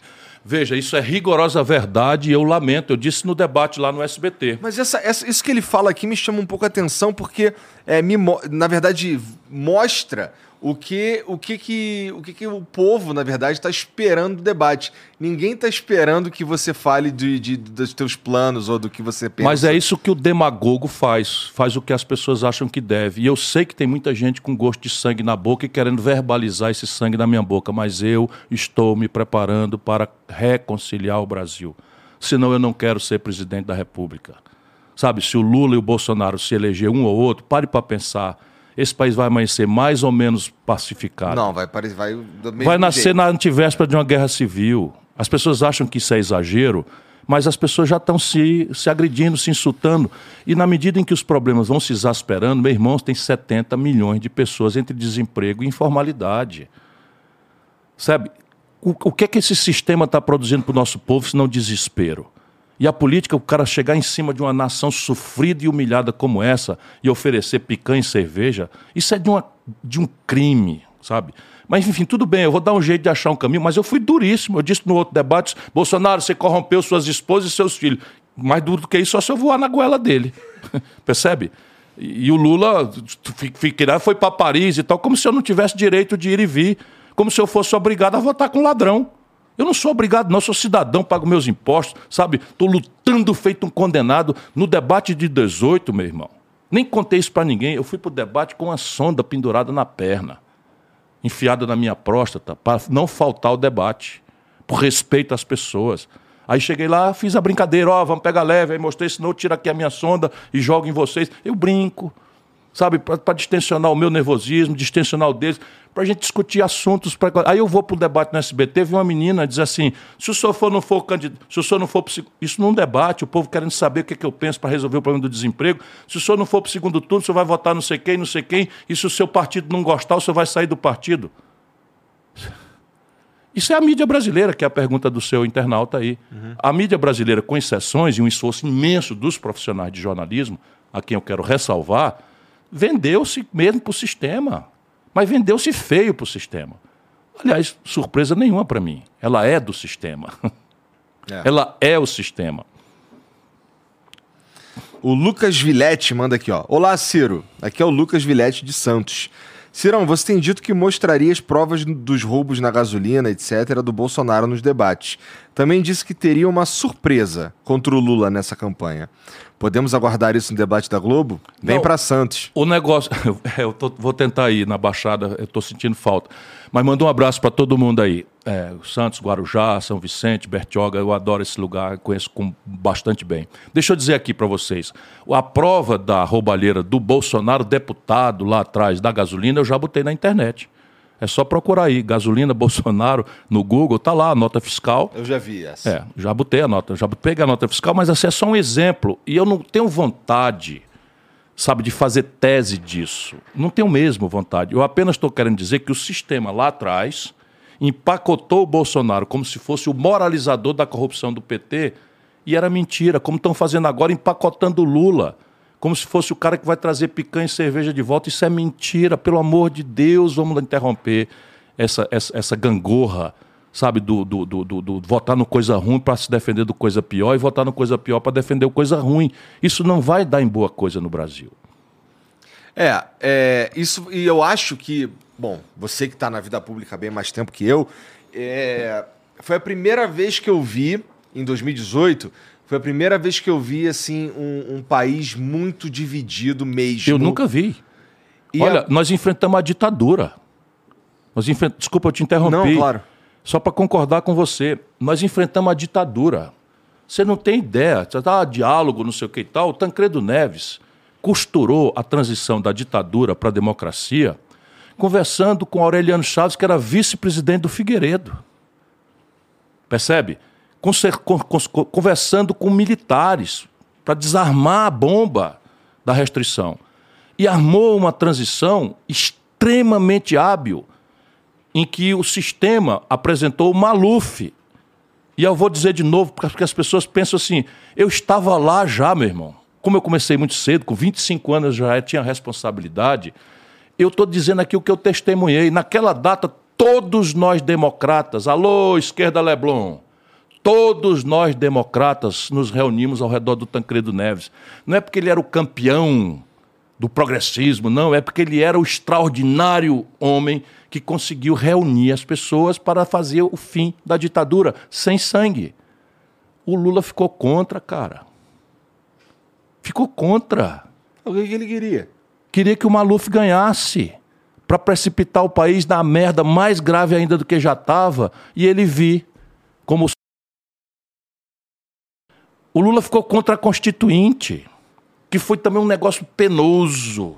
Penoso. Centrão que fala agora, era, esse aí era fichinha. O Centrão lá era ideológico, reaça. O Brasil estava dividido entre MST invadindo terra e o DR matando gente. Numa luta por terra, e nós achamos o caminho de desarmar essa bomba e tal. O Lula ficou contra, cara. A Constituição, a Constituinte recusou-se a assinar. Hoje ele diz que foi um erro. Daqui 100 anos ele vai dizer que foi um erro, sabe? Ter se lançado candidato mentindo para o povo de dentro da cadeia. Eu, eu quero saber que dia é que nós vamos entender que isso é um problema dramático, grave para o Brasil. Ele divide a nação brasileira. E eu estou aqui um cara que ajudou, sabe? Eu sou mal visto por setores da opinião pública brasileira porque me lancei contra o impeachment. Fui o único, sabe? Lá no Ceará, o único estado que deu dois terços dos votos contra o impeachment, que foi feito pelo Senado, presidido pelo Renan Calheiros e liderado pelo Eunício Oliveira. O Lula está agarrado com esses dois caras desde o primeiro ano depois. E eu não sei como é que ele consegue que uma pessoa se avilte tanto como a Dilma de defender isso, cara. Sabe, eu, estou com vergonha de como é que a falta de caráter se generalizou naquilo que se convencionou chamar de esquerda no Brasil. Falta de caráter mesmo, falta de honradez, sabe, de, de compostura. E aí o que, que acontece? Nasce o fascismo. Ou você acha que o fascismo desceu de Marte? É uma pergunta que eu faço de novo. Olha o meu estado de espírito. Olha o meu estado de espírito. É. Bom, eu acho isso tudo muito esquisito também. Pode acreditar. Sempre achei. Mas aí, quando, quando, quando eu levanto essas questões aí, é, tem sempre uma explicação bonita e inteligente. Ah, qual é a explicação de não apoiar o Tancredo Neves? Nós não vamos legitimar o regime. O colégio eleitoral é uma peça do regime. Se nós formos para o colégio eleitoral, nós estamos, re... nós estamos encerrando o regime. E eles inventam uma coisa, por quê? Porque era muito melhor para os planos eternos de poder pelo poder que o Maluf ganhasse, arrebentasse o país e ele viesse candidato. Como veio. De novo, hoje a internet é uma coisa que me tirou a, a asfixia, sabe, a falta de ar. Você pode pesquisar tudo isso que eu estou falando. O único cara que perdia para o Collor nas eleições de 89 era Luiz Inácio Lula da Silva. O Covas ganhava, o Brizola ganhava. Qual foi o serviço que o Lula pro, pro, produziu? Foi para lá, legitimou a vitória do Collor. E o resto da história o país conhece. O Lula impôs a Dilma. Experiência anterior na política? Nenhuma. Botou Michel Temer de vice. Mas assim, não, mas ele aprendeu. Não, ele está botando o Alckmin de vice hoje. Percebe? Não é possível que o Brasil esteja tão dormente que não perceba esta loucura que nós estamos praticando. É bem possível, hein, cara? Bom, tudo bem. Haverá então um arqueólogo, quando, quando vier olhar os escombros de uma ex-nação chamada Brasil, vão achar ali né, um camarada chamado Ciro Gomes que tentou chamar atenção para essa tragédia que estão produzindo no país. Ah, esse eu já li, do Lucas Villetti. O Zeleibe mandou aqui, ó. Ciro, se o marco do saneamento é tão avançado, por que a reciclagem não é citada no documento? Como é possível um país que fala tanto sobre ambientalismo não discutir uma política dessas? O Ciro tem alguma proposta para avançar nessa área é, e um país que acha exemplar? Ah, eu quero sim e já fui prefeito. Então eu quero também me apresentar, porque minhas teorias normalmente já podem ser testadas por aquilo que eu andei fazendo. Eu criei, quando fui é, prefeito, depois governador do Ceará, eu criei o aterro sanitário, era um lixão, Janguruçu, eu criei o aterro sanitário, e no aterro sanitário eu criei uma usina de compostagem, que é o que ele está falando aí. A ideia de você reciclar e pegar os catadores que trabalhavam numa condição absolutamente inumana, disputando o resto de comida com urubu, essas coisas todas, eu lembro disso, bem no Janguruçu, e, e essa usina de compostagem pega o lixo orgânico e transforma em energia uma parte dessa e a outra para fertilizante ou outras coisas. E aquela parte reciclável. Porém, o fracasso disso está sendo, de novo, na educação das pessoas para fazer a coleta seletiva e as pessoas precisam selecionar o seu lixo também. E isso exige uma pedagogia, estímulo, incentivo, e nós não temos generalizadamente no Brasil. Alguns lugares, como Santa Catarina, tem coisas importantes e tal. Fortaleza tem experiências razoáveis, mas não são massivas. Portanto, sim, eu tenho uma proposta de fazer não só via consórcios, não é, a implantação de aterros sanitários em consórcio, para dar destino final correto aos resíduos sólidos, que antigamente se chamava lixo, usina de compostagem para aproveitar esse resíduo sólido, aproveitamento do biogás, ou, ou enfim, da energia potencial que está ali, num negócio chamado chorume, que é o, uhum. o resíduo mais, mais trágico. Estou apenas me exibindo aqui como cara que, que domina o assunto, porque eu tenho muita, muita experiência, enfim. Mas a ideia da coleta seletiva é um processo de educação e nós temos que introduzir isso com muita força. E já, bom, então, é uma parada que eu esqueci. Agora, ele de... tem razão. A lei de saneamento é moderna, mas é muito ainda para trás do que é, do que é necessário.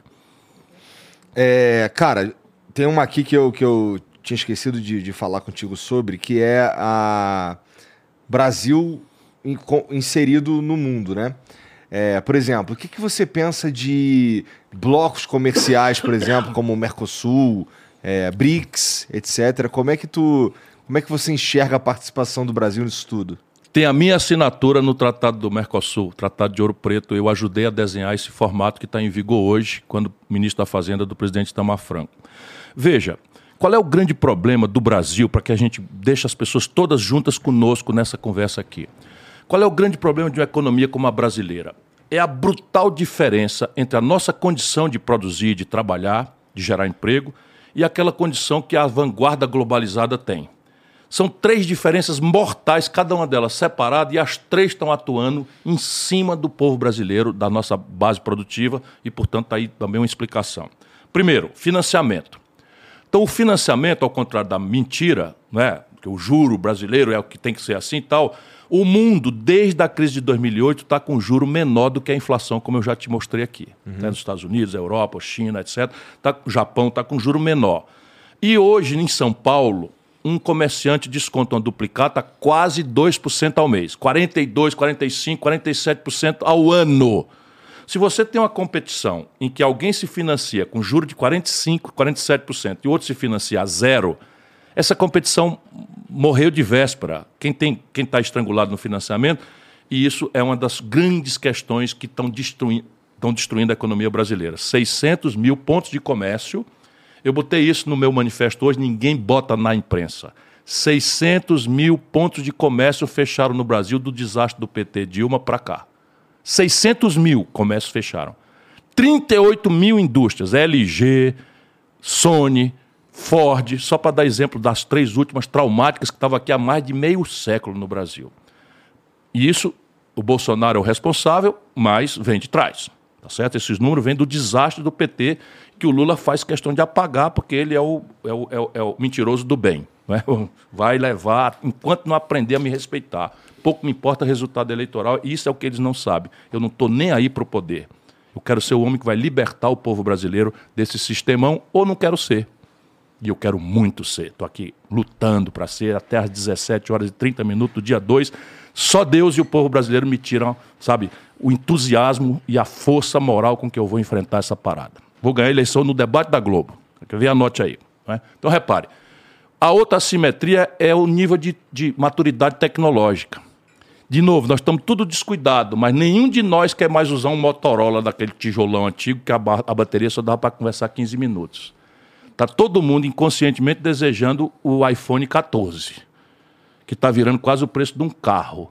Só que o nível de, de, de, de maturidade tecnológica depende remotamente da educação do povo e do esforço de ciência e tecnologia. O Brasil está destruído neste aspecto destruído. Bolsonaro, uma tragédia. O menor investimento em ciência e tecnologia da história do Brasil. Mas isso vem de trás. É disso que se trata. O Brasil hoje está três, quatro gerações atrasado em relação à ponta mundial. Então, junta aí. Eu sou consumidor, não estou consciente disso, mas eu quero consumir a última, a última geração. E não é trivial, eu quero a última droga, do ponto de vista. Eu falei droga, as pessoas imaginam, mas droga é o seguinte: remédio, remédio. se chama droga, tá? Porque no Brasil é tão picareta o, o, petismo do bem, o fascismo do bem, que dizem que eu estou falando de droga como se fosse droga é, é, ilegal. Remédios. Então, os remédios brasileiros, 86 vem de, de cada 100 vem de fora. Meio de diagnóstico médico. Se você precisar fazer uma mamografia, um ultrassom, é tudo estrangeiro. É um desastre completo. Percebe? Então, tecnologia, o Brasil está completamente atrasado e eu, meu consumidor, quer consumir o último estágio de desenvolvimento tecnológico. E terceira escala. O que é escala? É assim, ó. Se você vai para a feira e chega no sábado, diz assim: vai, freguês, a banana hoje está muito boa. Três é um real, sete é dois real, né? Quanto mais aumenta a quantidade, mais barato vai ficando por unidade. Isso é o que os economistas chamam de grande escala. Qual é a característica do empreendedor global? Ele produz as coisas em tanta quantidade que basta ganhar um centavo de lucro. Ele chega mais barato do que custa produzir a concorrência. No Brasil, sete em cada dez empregos vem de pequena escala, pequena empresa. Agora vamos juntar as três coisas. O Brasil é uma economia estrangulada no juro há 30 anos. Não sei nem como é que ainda alguém sobrevive. O Brasil é uma economia anacronizada do ponto de vista tecnológico, porque o desastre da educação brasileira não tem no mundo. Sabe, 30 anos depois da democracia, a, a, educação brasileira só piorou, do ponto de vista da qualidade da escola que se dá, e nosso desenvolvimento tecnológico está ficando para trás criminosamente. Bolsonaro, um desastre completo, mas isso vem de trás, é o modelo, é o modelo econômico, é o modelo de governança política, é governar da mão para a boca, é, sabe, é entregar tudo para a banqueirada e compensar a revolta do povo com migalha. Esse é o modelo que está aí que eu quero derrotar. Vamos ver se Deus ajuda e se o povo brasileiro acorda daqui até lá. Né? E eu tenho muita esperança disso. Terceira escala. então, junto os três, meu irmão, o Brasil está liquidado. E aí você tem que ter uma política externa que compense essas diferenças. Aqui dentro, fazer o juro ser igual lá fora, já conversamos sobre isso. Uhum. Aqui dentro, fazer a nossa maturidade tecnológica acelerar. E aqui dentro, proteger o nosso pequeno da gravíssima competição com, com o grande do mundo. O nome disso é política industrial e de comércio exterior. E tudo isso está pensado aqui. Agora eu desafio os outros candidatos a pensar sobre esse assunto, a dizer o que, é que pensam. Por quê? Porque a banqueirada, conectada com os interesses estrangeiros, quer sabe o quê? Em 1980, meu caro Igor, brasileiro, meu irmão, brasileira, minha irmã, o Brasil era seis vezes a China em produção industrial. 80, do ponto de vista dos tempos da história, que se conta ao século, foi ontem. Só para vocês verem o caráter devastador dos governantes brasileiros. Em 1980, o Brasil era seis vezes a China em matéria de produção industrial. Hoje a China avança para ser 20 vezes o Brasil, na mesma época. No mesmo período, oportunidades e ameaças, riscos e oportunidades, o Brasil definhou. Em 1980, 34 de cada 100 reais de riqueza no Brasil era tirado da indústria de transformação. Hoje, 11 devastaram a indústria brasileira. Bolsonaro, Lula, Dilma, Fernando Henrique. O mesmo modelo econômico. Por quê? Porque é isso que o estrangeiro quer para nós. Tudo isso é competição. Tudo isso é concorrência. Se eu destruo a minha indústria, eu franqueio o meu, meu, meu ambiente, o meu mercado para o industrial estrangeiro. Por isso que o Lula é o cara na conversa mole do Barack Obama, por isso que o Lula passeou na carruagem da rainha da Inglaterra. Por quê? Porque ele cuidou de destruir a indústria brasileira e abrir mercado para os estrangeiros. Deixa eu dizer aqui para o agricultor brasileiro, tudo bolsonarista, tudo é um exagero. O, o, os seus custos de produção, hoje, são tudo dolarizado. Sabe o que aconteceu agora? Agora, agora, a Rússia invadiu a Ucrânia e um livro estava dizendo isso há quatro anos atrás e ninguém quer ouvir, cara. O Brasil virou importador de 80% dos fertilizantes e dos adubos para a agricultura mais competitiva do planeta Terra. Isso eu acho muito maluco. Mas é muito maluco mesmo. Mas são as oportunidades que o Brasil destruiu. Cara, a Petrobras estava fazendo uma indústria de fertilizante em Mato Grosso do Sul. No governo do Bolsonaro, o Bolsonaro mandou a Petrobras vender essa fábrica antes de ficar pronta para uma multinacional russa fechar a fábrica. A Simone Tebet falou sobre isso. É, mas ela fala assim, eu tô, tô só dizendo, o Brasil chegou na pandemia, tá tudo escrito aqui quatro anos atrás, três anos atrás, chegou na pandemia importando máscara, porra. Bata de enfermagem, respirador para enfrentar a pandemia, 17 bilhões de dólares, que dá 100 bilhões de reais em números redondos por ano, saindo do cofre do povo brasileiro para financiar emprego na China, na Índia. Percebe? Esse é um país destruído, saqueado, enquanto se destrói o povo, se destrói o povo com essas coisas todas que estão aí. É, a sensação é que a gente não tem nada. Então a política A externa é sensação para que a gente isso. Tem que comprar tudo. Mas é mesmo, tudo mesmo. Tudo que for um valor agregado, sabe quanto é o buraco na conta? Entre o que o Brasil importa e o que o Brasil exporta de valor agregado, ótica, Ah. eletroeletrônica, não sei o quê, 70 bilhões de dólares por ano. O buraco. Aí sabe o que é? Ah, dólar, não sei o quê, dólar e tal. Se você tem uma brutal necessidade de dólar, o que acontece com o preço do dólar em real? Aumenta. Aumenta. Por isso que o Bolsonaro toma posse, era preciso R$ 3,70 para comprar um dólar e agora precisa de 5,20, 5,40 bateu hoje. É. Isso é horrível. Mas, pô, você imagina um Mercosul tipo um- uma União Europeia? Não, o Mercosul, eu, eu arremato a questão. O Mercosul, eu, nós, nós fizemos com uma certa pressa para proteger o Brasil de um compromisso do Fernando Henrique de entregar o Brasil na área de livre comércio com as Américas. Isso tinha liquidado o Brasil de uma vez por todas. Então, o Itamar Franco, que era nacionalista como eu sou, pediu para que eu corresse e fizesse o Mercosul muito rápido. Então, nós fizemos e ficou uma opção de pendências. E nunca mais ninguém tratou de resolver essas pendências. Tá. A Argentina mergulhou numa crise eterna, gravíssimos problemas também de concepção política, dizimaram com esse mesmo modelo que está aqui, dizimaram a indústria deles, dizimaram o sistema financeiro deles. O Brasil ainda mantém ainda um restinho e tal, mas está indo para o mesmo rumo. E aí ficamos com um problema gramático, qual seja, nós agora estamos sendo, na ordem internacional, marcado para ser um lugar de, de oferecer produtos de baixo valor agregado. É um grande buraco de mineração, petróleo, minério de ferro, e uma grande fazenda né, de proteína animal e vegetal, e tudo que for manufaturado vem de fora. Qual é o problema? É que a conta não fecha.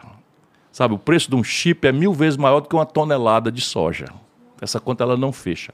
E isso é a tragédia brasileira que eu estou tentando, via livro, via debate, via coisa. E a hora de discutir isso é agora. Para que que serve a política? É para isso, para a gente discutir, botar todo mundo para pensar no assunto. E você está vendo essa discussão acontecer? Não. Nada, zero. Zero. O Marcão, Marcão Motoca mandou aqui, ó. Ciro, a mídia tá te atacando com mentiras falando que se aliou ao Bolsonaro enquanto tem verdade do Lula que ela finge não ver. Uma foi ele dizer que não sabe os crimes do Bolsonaro e você listou na cara dele. Fora o tempo não deixou, né? Fora o que eu tenho de lista do que o tempo não deixou.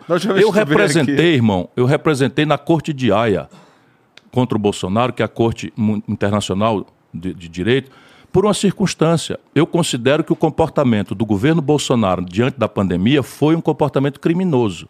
Eu não julgo, eu estou acusando. Tá certo? E acho que ele tem que se defender, mas ele não pode passar impune disso. E de onde é que vem o meu argumento? O Brasil tem 3% da população do mundo. Eu gosto de número, é por isso. 3% da população do mundo. E aqui morreram 11% das pessoas que morreram de Covid-19 no mundo. Qual é a explicação para um lugar que tem 3% morrer 11%? O caráter anticientífico, a, nomeação de ministros pilantras e incompetentes, o caráter né, né, né, genocida, mandar. eu, eu acusei o Bolsonaro na justiça de, de, de, de charlatanismo. É um crime que está no Código Penal. O que é charlatanismo? É alguém que não tem habilitação de médico prescrever remédio. Tem alguém, alguém duvida que o Bolsonaro prescreveu cloroquina para a sociedade brasileira? E muita gente morreu por causa de usar cloroquina. Então, todas essas representações eu fiz, o Lula não fez nenhuma. E eu é que, no fascismo do bem, sou o cara que colabora com o Bolsonaro. Ah, tu é um pouco bolsonarista. Nem a pau juvenal. Marrante uma boa morte. É, os comentários estão dizendo que tu faz parte da, das tropa, da tropa dos calvos. Dos calvos, não, eu sou careca. E é dos careca que elas gostam mais, não é não? Calvos, dos, ó, tropa dos calvos, você faz parte da tropa dos calvos, estão dizendo aqui. O que é isso? Ah, pô, que tu é o calvão de cria, né? O calvão clássico, pô. É isso mesmo. Eu é isso. Dancei agora geral. Não. Mas Você no é geral. calvo mesmo, é eu calvo, sou é calvo, eu calvo. assumo que eu sou calvo. Calvão, calvão de cria, pô. Então, tá pedindo pra, pra você dizer que vai lutar pelos direitos dos calvos. Ah, eu vou lutar em prol da minha categoria, sem dúvida. Hein? Eu vou lutar em favor da causa dos calvos, é isso? Cacete! Eu não entendo usar parte da Gisele. Mas é meme, é meme. É, meme. o- o É, mas eu, negócio dos eu não tô atualizado de tudo, não. Tô agarrado é com um negócio de número. Não, meu Quanto é que assim, custa, quanto é que não sei o quê, quanto Eu é que a sou- gente perde. Eu sou um dos principais ativistas da causa dos calvos, tanto que eu. que eu- Obrigado pela sua solidariedade, porque eu você já é um fiz- calvo cabeludo. então, eu já, que eu já fiz dois implantes. Ah, jura? Ficou perfeito, viu? Não dá pra ver, não. Falando isso, passa muito. Ini- inimigo número um do, da calvície sou eu. Uhum. O Pederneiras mandou aqui, ó. Então, ó, já sabem, vai ter Bolsa Calvície. Tô brincando. o Pederneiras mandou aqui, ó. Um. Bolsonaro disse que não cria emprego. Lula disse que não sabe como criar emprego. Você vai criar empregos? Como? 5 milhões em dois anos, porque no meu projeto tem meta para que as pessoas possam acompanhar, cobrar e agora, na eleição, perguntar como e de onde vem o dinheiro, porque toda nação madura não cai em lambança de político. Prometeu, exige imediatamente responder como e de onde vem o dinheiro. Então vamos lá. 5 milhões de empregos com carteira assinada é o saldo com o qual me comprometo em dois anos. Eu posso prometer isso por quê? Posso prometer porque o Brasil tem hoje 14 mil obras públicas paradas. E o lugar que mais rapidamente, intensivamente, tem mão de obra sem maior exigência de qualificação e sem importar insumos do estrangeiro é a construção civil. Então são obras de urbanização de favela, macrodrenagem, microdrenagem, recuperação e, e- e- construção de moradias populares, em que aqui tem uma, uma faixa em que eu vou fazer. Vou subir a favela e vou fazer a titulação. Aliás, ontem subi na Rocinha, um abraço, um beijo muito grande. Olha o carinho com que vocês me receberam, meu irmão, minha irmã querida da Rocinha, sabe? Me compromete. Eu vou subir aí de volta com a faixa de presidente para nós formar um plano para fazer dessa favela a comunidade pioneira na titulação de terra, na recuperação de moradia, sabe, na proteção das famílias contra o terror da violência e na educação emancipadora dos seus filhos. É um gesto de gratidão. Estou anunciando que a prioridade vai ser por primeiro a Rocinha. Então veja, aqui temos um caminho. Por quê? Porque já estão licitadas as 14 mil obras, já estão licenciadas sob o ponto de vista ambiental, e eu, com 70 bilhões de reais, recupero em um ano essas obras imediatamente. Ali, três, quatro meses eu faço ah, o, o- o sinal. E de onde é que vem os 70 bilhões de reais? Um corte de 20% nas renúncias fiscais absolutamente corruptas, essas que eu estou falando, que foram introduzidas na vida brasileira. Esses 20% representam quanto? 70 bilhões. São Certinho. 350 bilhões de reais por ano. Se eu cortar 20, na verdade dá 380, dá 76 bilhões, mas eu estou falando de 350 Tá, para fazer tá. uma conta rápida. 20% de 350, 70 bi. Veja, tecnicamente não há muito mistério. O problema do Brasil é que senhor que você quer servir. Por quê? Voltando à pergunta anterior, para a gente ver como isso é grave. Se eu cortar 20% das renúncias fiscais e pegar 70 bilhões de reais, pelo teto de gasto, eu estou obrigado a entregar tudo eles para os banqueiros. Portanto, eu preciso que você, ao votar em mim, vote num deputado, num senador, que tenha compromisso claro, sem conversa fiada de adaptação, de não sei o que e tal, em revogar o teto de gastos. Eu tenho 300 bilhões de reais por ano nesse projeto. 300 bilhões de reais. Uns 100 bilhões de reais eu vou usar para diminuir os impostos do povão e da classe média e 200 bilhões vão injetar na veia Eu lembrei que eu ia perguntar no investimento. Era exatamente sobre isso. Por que que, por que, que, por que, que, na tua opinião, que a gente não tem uma vontade política para fazer uma, uma reforma tributária, cara? Por duas razões. Primeiro, o Brasil foi transformado num paraíso fiscal dos super ricos. Vou dizer o que, é que eu estou falando aqui. O mundo inteiro cobra imposto progressivo sobre as grandes heranças. Nos Estados Unidos, um país capitalista, chega a ser 40% o imposto. No Brasil é 4%. No Ceará é 8%.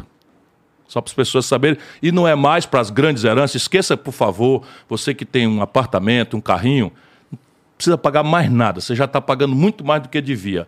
Estou falando só daquelas heranças superiores a 5, 7 milhões de reais na pessoa física, não é na empresa, nem na cota de empresa e tal, que o mundo inteiro cobra. O Brasil é um de três países, Letônia e, e- e- e- é Letônia, Lituânia, não, Letônia, Estônia, Estônia e Colômbia, que não cobram imposto sobre lucros e dividendos. Ou seja, eu já falei aqui, vou repetir.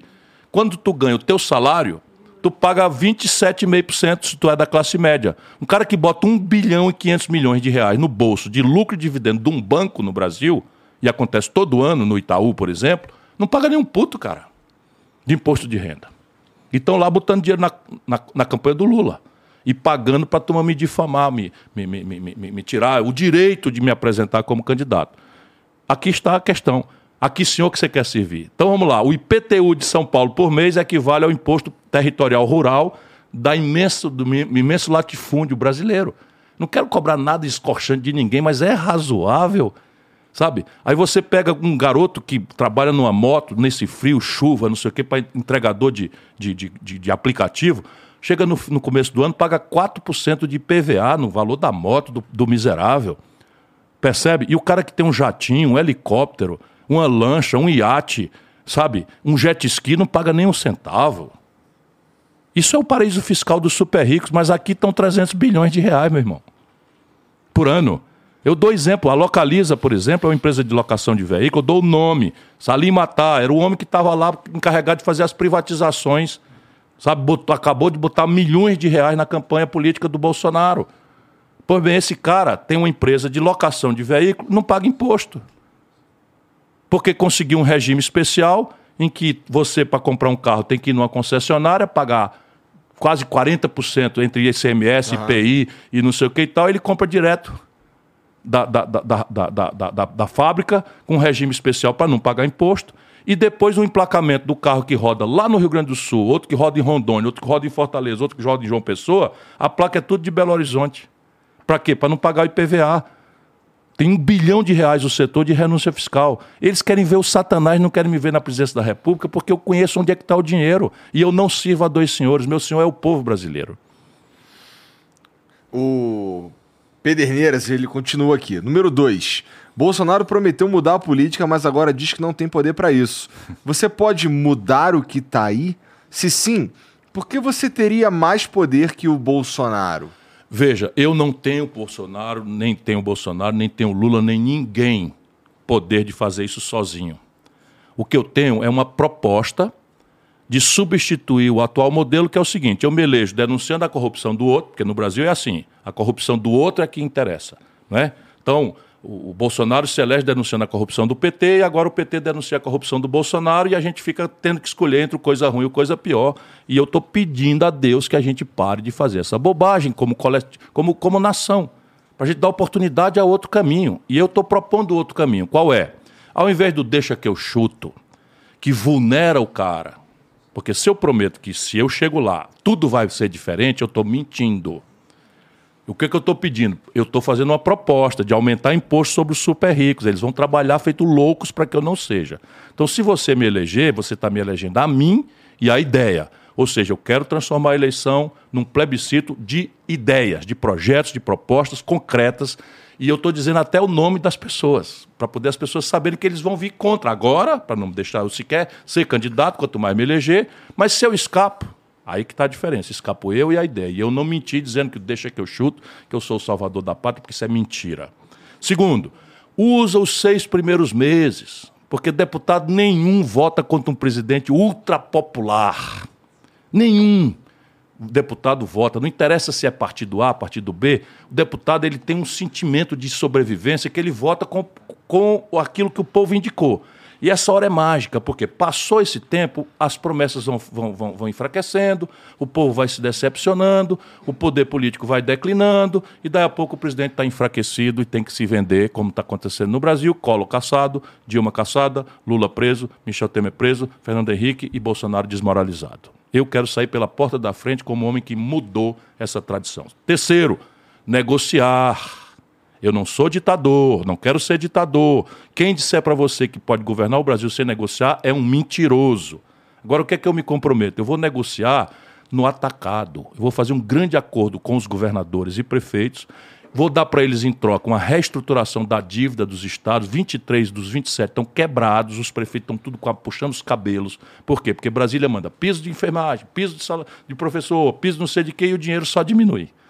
Então eu vou mudar esse, essa equação de financiamento, só para vocês terem ideia. Quem é que é contra isso? Os bancos. Por quê? Porque a dívida total dos estados e municípios, todos juntos, dá 600 bilhões de reais. A dívida brasileira são 7 trilhões e 400, é menos de 10%. E eu não estou pro, propondo perdoar, não. Estou propondo tirar o peso de 12 a 15 de cada 100 reais que os estados hoje, todo mês, mandam para Brasília, deixar esse dinheiro na mão do governador e do prefeito em troca de um projeto bem planejado, geração de emprego, retomada do desenvolvimento, de investimento.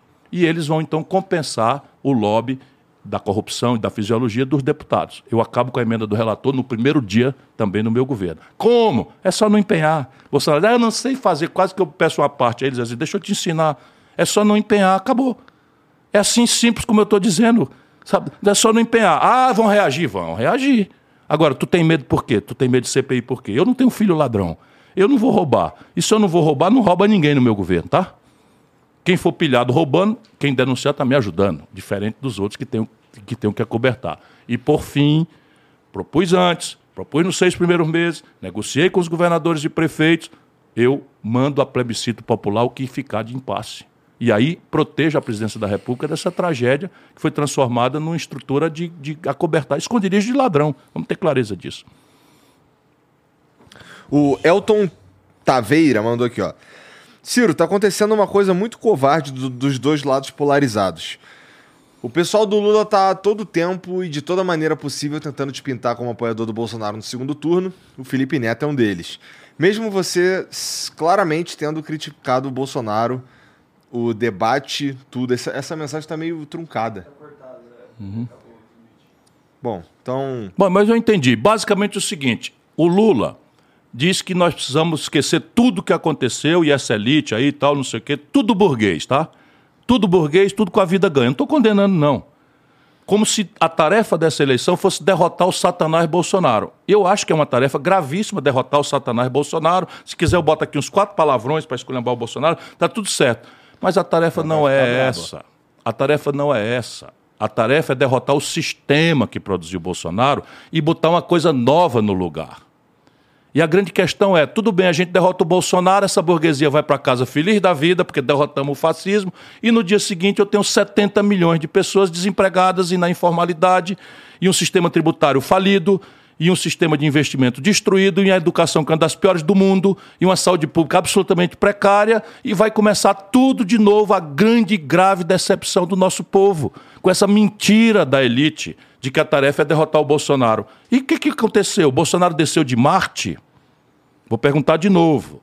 70% do povo de São Paulo, povo trabalhador, honesto, sabe, um povo que eu amo profundamente e que entrou pelo cano porque se enganou, se deixou enganar, mas é vítima, não é culpado. 70% do eleitorado do Rio votou no Bolsonaro, cara. Será que foi porque o Bolsonaro tinha uma grande biografia? O Bolsonaro era um picareta do baixo clero, roubava dinheiro da gasolina, de funcionário fantasma. O Bolsonaro não propôs nada, o Bolsonaro fez uma denúncia: a corrupção generalizada, verdadeira do Lula e do PT e a crise econômica devastadora, que tirou o povo do consumo né, maravilhoso que o primeiro momento do Lula teve para o SPC. É o mesmo cara, é o mesmo, é o mesmo governo. Eu, em 18 eu dizia 63 milhões de brasileiros estão no SPC. E agora tem 66 milhões e 600 mil. Ou seja, o Bolsonaro traiu as pessoas. E nós estamos agora querendo resolver o problema da traição do Bolsonaro, voltando para a força podre que deu origem ao Bolsonaro, com apoio unânime. O que, que tem a ver Caetano Veloso com Gedel Vieira Lima? Os dois são baianos. Percebe? Mas eu, vou Acabou. duvidar da boa fé do Caetano. O Caetano é um homem maravilhoso. Maravilhoso. Alguém intrigou o Caetano. Alguém reduziu na cabeça extraordinária do Caetano que a tarefa do Brasil é derrotar o fascismo. Portanto, desconsidera a causa do fascismo e dá a vitória à causa do fascismo. Meu irmão, vai ser o maior estelionato eleitoral da história do planeta Terra se o Lula ganhar desse jeito, na lambança, sem dar satisfação para nada, sem pedir desculpa de nada, mentindo oferecendo ao povo uma coisa que não vai acontecer. O ano de 2023 é terrível. Vem por aí uma crise internacional que ele nem sequer tem noção. O Lula parou no tempo. E eu estou tentando chamar atenção. Se eu consigo, maravilha, a gente muda essas coisas. Mas se não, vamos ver. O Ed Galindo, 89, mandou: Ciro, estamos juntos. 2018 eu votei 12, 2022 vou repetir esse voto, porque sei que você tem um projeto real que pode salvar o Brasil dessa areia movediça que estamos afundando. Deus salve o Brasil. Deus salve o nosso país. Obrigado, meu irmão. O Elton Taveira, Ciro, tá acontecendo uma coisa muito covarde dos dois lados. Acho que isso que eu já li. Já foi, já. É, isso eu já li. Tá. O ele. Elio Moraes foi aquele vídeo que tocou? Não, é um áudio. É um áudio? Toca aí, toca aí. Ciro, vários países possuem constelações de satélites, como a GPS o ZELAS, GLONASS da Rússia e a Beidou da China, e até empresários como Elon Musk e Jeff Bezos possuem suas constelações. Como que o Brasil pode ir para esse patamar em vez de ficar entregando nossos dados para nações estrangeiras? Hoje em dia somos dependentes da GPS do ZEWA e os caras sabem mais sobre como navegar em nossa geografia que nós mesmos.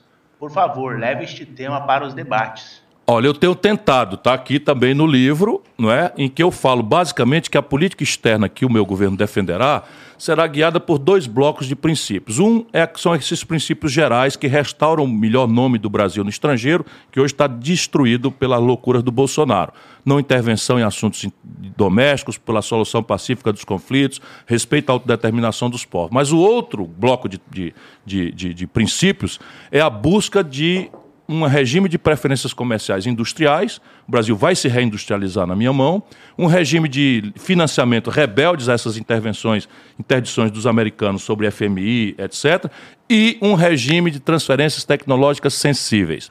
E eu, só para agradecer essa pergunta, tenho dado exemplos. Então, as comunicações militares, Igor, do Brasil, são processadas por satélite americano. Isso é piada, completa piada, caríssima a propósito. Não é? O Brasil tem a guia de GPS nos nossos navios e aeronaves.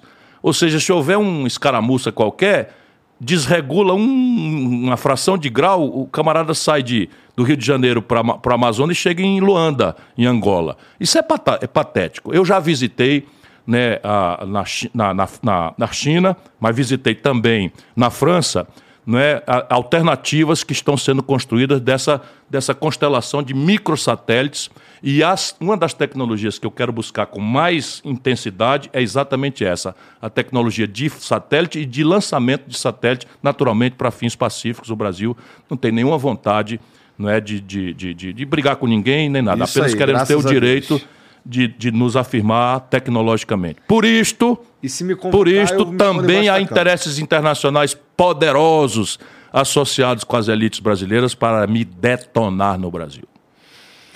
A última aqui, o S454 mandou aqui, ó. Cirão, antes de tudo, vem para São Vicente e vamos na rua, pra rua junto com, o, com a Dani Rabelo.